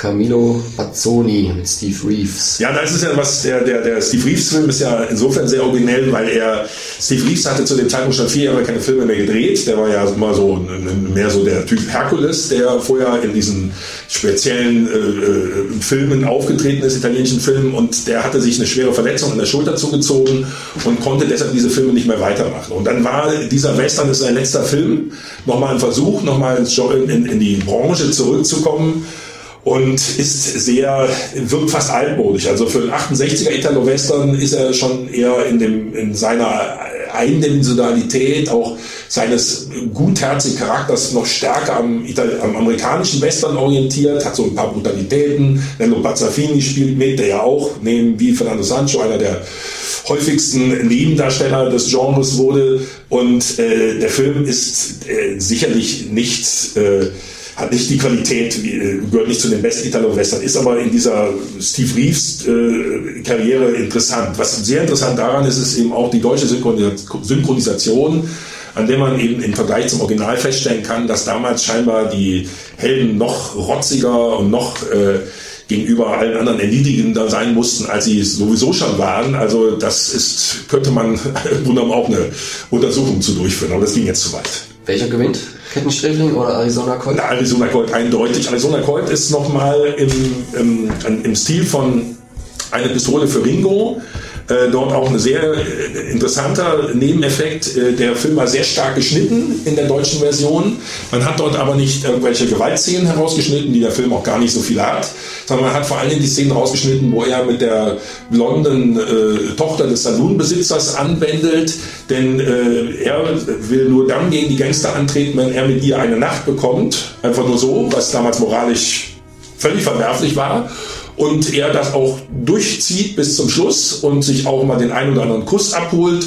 Und das war dem deutschen Publikum damals nicht zuzumuten, jemanden in den Rücken zu schießen, das ging, aber irgendeine Blondine ohne zu heiraten zu küssen, also das war nicht möglich. Der Arizona Gold ist aber klar der bessere Film. Genau, kommen wir in die andere Hälfte des Rankings. Django, sein Gesangsbuch war der Colt, hat man ja von, von Fulci mit Franco Nero und George Hilton da als inniges Brüderpaar. Oh Gott, jetzt habe ich auch noch gezogen, tritt an gegen den originalen Django. Jetzt bin ich jetzt gespannt. Der originale Django ist besser. Das liegt aber nur daran, weil Fulci sich nicht so richtig einig werden kann. Also wie gesagt, es ist ja kein Django-Film. Äh, Nero spielt im Gegensatz zum originalen Django da eher einen sanften Typen. Sein Bruder äh, ist zwar Alkoholiker, ist aber derjenige, der ihm am Anfang mit seinen Schießkünsten hilft, überhaupt erst bis zum Oberboss durchzukommen. Er wehrt sich lange Zeit nicht. Erst in der letzten Viertelstunde greift Franco Nero zum Colt, um dann zu schießen. Und äh, Fulci ist ständig äh, ein bisschen zerrissen zwischen komischen Szenen, fast burlesken Szenen. Die letzte Viertelstunde ist ein reines Abknallen der Gangster. Dann macht Nero Salti und was ich weiß, also völlig übertrieben in der anderen Richtung. Auf der anderen Seite ist der Film extrem ernst mit einem sadist- sadistischen äh, äh, ähm, Sohn des Gutsbesitzers. Eine gute Rolle, sehr gute Rolle. Ähm, und ähm, das ist, dadurch hat der Film so eine leicht unausgewogene äh, Ausrichtung, die nicht so richtig zusammenpassen will. Das ist die einzige Schwäche. Deshalb würde ich den Original Django darüber setzen. Okay, dann treten an Töte Amigo, Damiano Damiani von 67, hochpolitischer Film mit Gian Maria Volonte, der ja auch, wie, wie viele andere, die mitgespielt haben, seine, seine politische Überzeugung im wirklichen Leben da auch sehr gerne mit in die Filmrollen da hat einfließen lassen. Lukas Tell und dann auch der wie immer wieder gern genommene und gesehene Klaus Kinski. Oh, gegen für eine Handvoll Dollar von 1964. Das ist bestimmt schwer jetzt. Das ist schwer. Ich würde für eine Handvoll Dollar einfach deshalb darüber setzen, weil er wirklich das Original schlechthin ist. Ich finde auch für eine Handvoll Dollar nicht schlechter als die späteren Leone-Filme, wo er viel einfacher ist, viel äh, weniger ausgearbeitet, überhaupt keine Panoramen zeigt. Aber er ist, er, er, es ist wie so der Samen, aus dem alles andere entstanden ist. Und im Grunde orientieren sich alle an ihm. Also theoretisch müsste der eigentlich gewinnen, aber sagen wir mal so, das warten wir mal ab. Aber äh, ich lasse ihn in dem Fall vor Grün Sabe, obwohl ich den keineswegs schlechter finde. So, die nächste Paarung wäre äh, Der Gehetzte, der Sierra Madre, auch einer der ganz großen von Mhm. Sergio äh, Solima mit einem Lee Van Cleef, der sich ja dann doch im Genre ganz gemütlich gemacht hatte, dann wahrscheinlich gar nicht mehr zurück ist in die USA von, von den Filmen, die er da äh, mit äh, hat, gegen eine wahrscheinlich eher Perle, Django, Schwarzer Gott des Todes, 66 von Giovanni Grimaldi mit Robert Woods. Also Robert Woods spielte ja auch in, der, in dem Canyon City Film mit und gehört auch zu den äh, häufig verwendeten Vertretern des Films. Und ähm, dieser Star Black Film ist ja sehr, also sehr selten, also man bekommt leider auch keine richtige Ausgabe von dem. Ähm, der ist sehr originell, aber der ähm, andere, der Gehetzte, der Gehetzte ist ja noch alles deutlich besser. Genau, und die für die erste Runde die letzte Bewahrung wäre blöd erwischt. Eine Pistole für Ringo, das Original von Duccio Tessari 65 mit dem im gleichen Jahr noch nachgeschobenen Ringo kommt zurück. Ja, das ist eine eindeutige Sache. Es ist aber trotzdem interessant. Der Film ist in, in, das würde man heute wahrscheinlich gar nicht mehr machen. Also der eine Pistole für Ringo ist der deutlich bessere Film. Der andere ist keineswegs schlecht. Ähm, was man heute nicht mehr machen würde, ist, man hat ja dasselbe Team genommen, man hat dieselben Leute genommen und man hat gleich nochmal einen Film mit Ringo hinterhergeschoben. Ringo war vor Django der populärste Name. Ringo ist auch viel verwendet worden nach dem ersten Erfolg für eine Pistole für Ringo und ist dann eben von Django abgelöst worden. Ähm, der, man hat aber den zweiten Film völlig anders angelegt als den ersten. Man hat überhaupt nicht mehr auf die auf diesen Witz gesetzt, sondern hat den zweiten Film sehr ernsthaft gestaltet, auch mit einer originellen Idee, denn zuerst geht äh, Gemma als verkleideter Mexikaner in den Ort und erkundet erstmal alles, bevor er dann irgendwann zuschlägt. Aber die gesamte Szenerie mit seiner Frau, äh, das ist zwar alles schon leicht zwiespältig, dann hat er mit Nives Navarro, die auch eine, eine häufige Darstellerin im äh, frühen Italo-Western war, da auch so eine Art Techtelmechtel, das aber nicht zu Ende geführt wird. Trotzdem ist es sehr bemerkenswert, dass man eben nicht einfach wieder das Gleiche nochmal aufgewärmt hat, wie es gerade im modernen Film gerne gemacht wird aus Marketinggründen, sondern durchaus versucht hat, trotz desselben Teams, trotz desselben Regisseurs und allen äh, und desselben Jahres doch eine ganz andere Geschichte zu erzählen. Aber äh, die ist eben nicht ganz so in sich geschlossen und innovativ wie die erste. Genau, jetzt haben wir ja schon zu den vielen Filmen, so wie es gedacht war, auch noch ein paar Kleinigkeiten gehört. Vielleicht hat ja der ein oder andere noch Lust bekommen, da erstmal was zu lesen oder den sich zuzulegen. Gibt's ja mittlerweile doch äh, vielfältig auf CD, äh, DVD oder Blu-ray gute Veröffentlichungen, ungeschnittene Veröffentlichungen, was auch ganz wichtig ist, weil äh, die früheren Videofassungen eher doch sehr löchrig waren, was da nach Deutschland kam, egal ob es jetzt nur aus gewalttechnischen Gründen war oder wie der Udo sagte, weil man sagt, ach, das ist jetzt zu langweilig oder den synchronisieren wir um, das ist nicht lustig genug. So, wir bringen noch schnell den Contest zu Ende, mal einfach so hintereinander weg. Daher hätten wir jetzt äh, sich ergebende Paarung Giuliano Gemma hoch 2, eine Pistole für Ringo gegen Arizona Colt. Eine Pistole für Ringo. Eine Pistole für jetzt Ringo. mal länger zu äußern. Genau. Es hat sich weiterhin ergeben, der Gehetzte der Serie Madre gegen Spiel mir das Lied vom Tod. Wahrscheinlich auch Ganz schwere, ganz schwere Sache. Ähm, ich würde in dem Fall der Gehetzte Sierra Made drüber setzen, weil ich weiß, dass ich hinten Die noch erste im noch mal Wettbewerb. Genau. So, und jetzt kommen schon wieder der, die Brüderfilme gegeneinander, nämlich für eine Handvoll Dollar gegen für ein paar Dollar mehr. Da würde ich für eine Handvoll Dollar nehmen, weil er einfach der Originalfilm ist.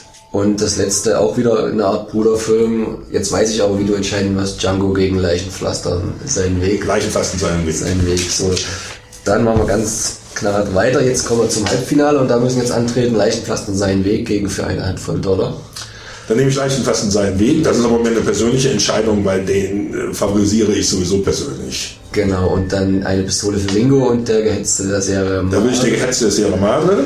So, und dann haben wir ein Finale, sicher nicht wirklich den Tatsachen entsprechend, aber der gehetzte der Serie Madre gegen Leichenpflastern seinen Weg und dann... Dann lasse ich jetzt Leichenpflastern seinen Weg gewinnen, aber man muss das wirklich sagen, das gilt auch für Spiel mir das Lied von Tod. Also da gibt es keine, keine wirklich echte Entscheidung von mir. Das ist jetzt ein schönes Spiel und Genau. Leichenpflastern seinen Weg finde ich in, in seiner tatsächlich nihilistischen Aussage, in der politischen Relevanz äh, einen ausgezeichneten Film, die Tatsache, dass er ausschließlich im Schnee spielt, dass der Hauptdarsteller Ist das eigentlich äh, bloß eine Legende, ähm, dass bei Leichenpflastern seinen Weg äh, es irgendwie während der Drehzeiten der Schnee weggeschmolzen ist und man Rasierschaum genommen hat? Das äh, ich, weiß ich nicht. Und das sieht man im Film aber nicht an, zumindest. Es gibt übrigens ein alternatives Ende für Japan, ähm, weil die dieses negative Ende nicht, scheinbar nicht verkraften. Auf der DVD enthalten ist ganz lustig. Man müsste es eigentlich erzählen, aber das wäre halt. Oder das Alternative kann man erzählen. Nee, dann nimmt man auch das Normale vorweg.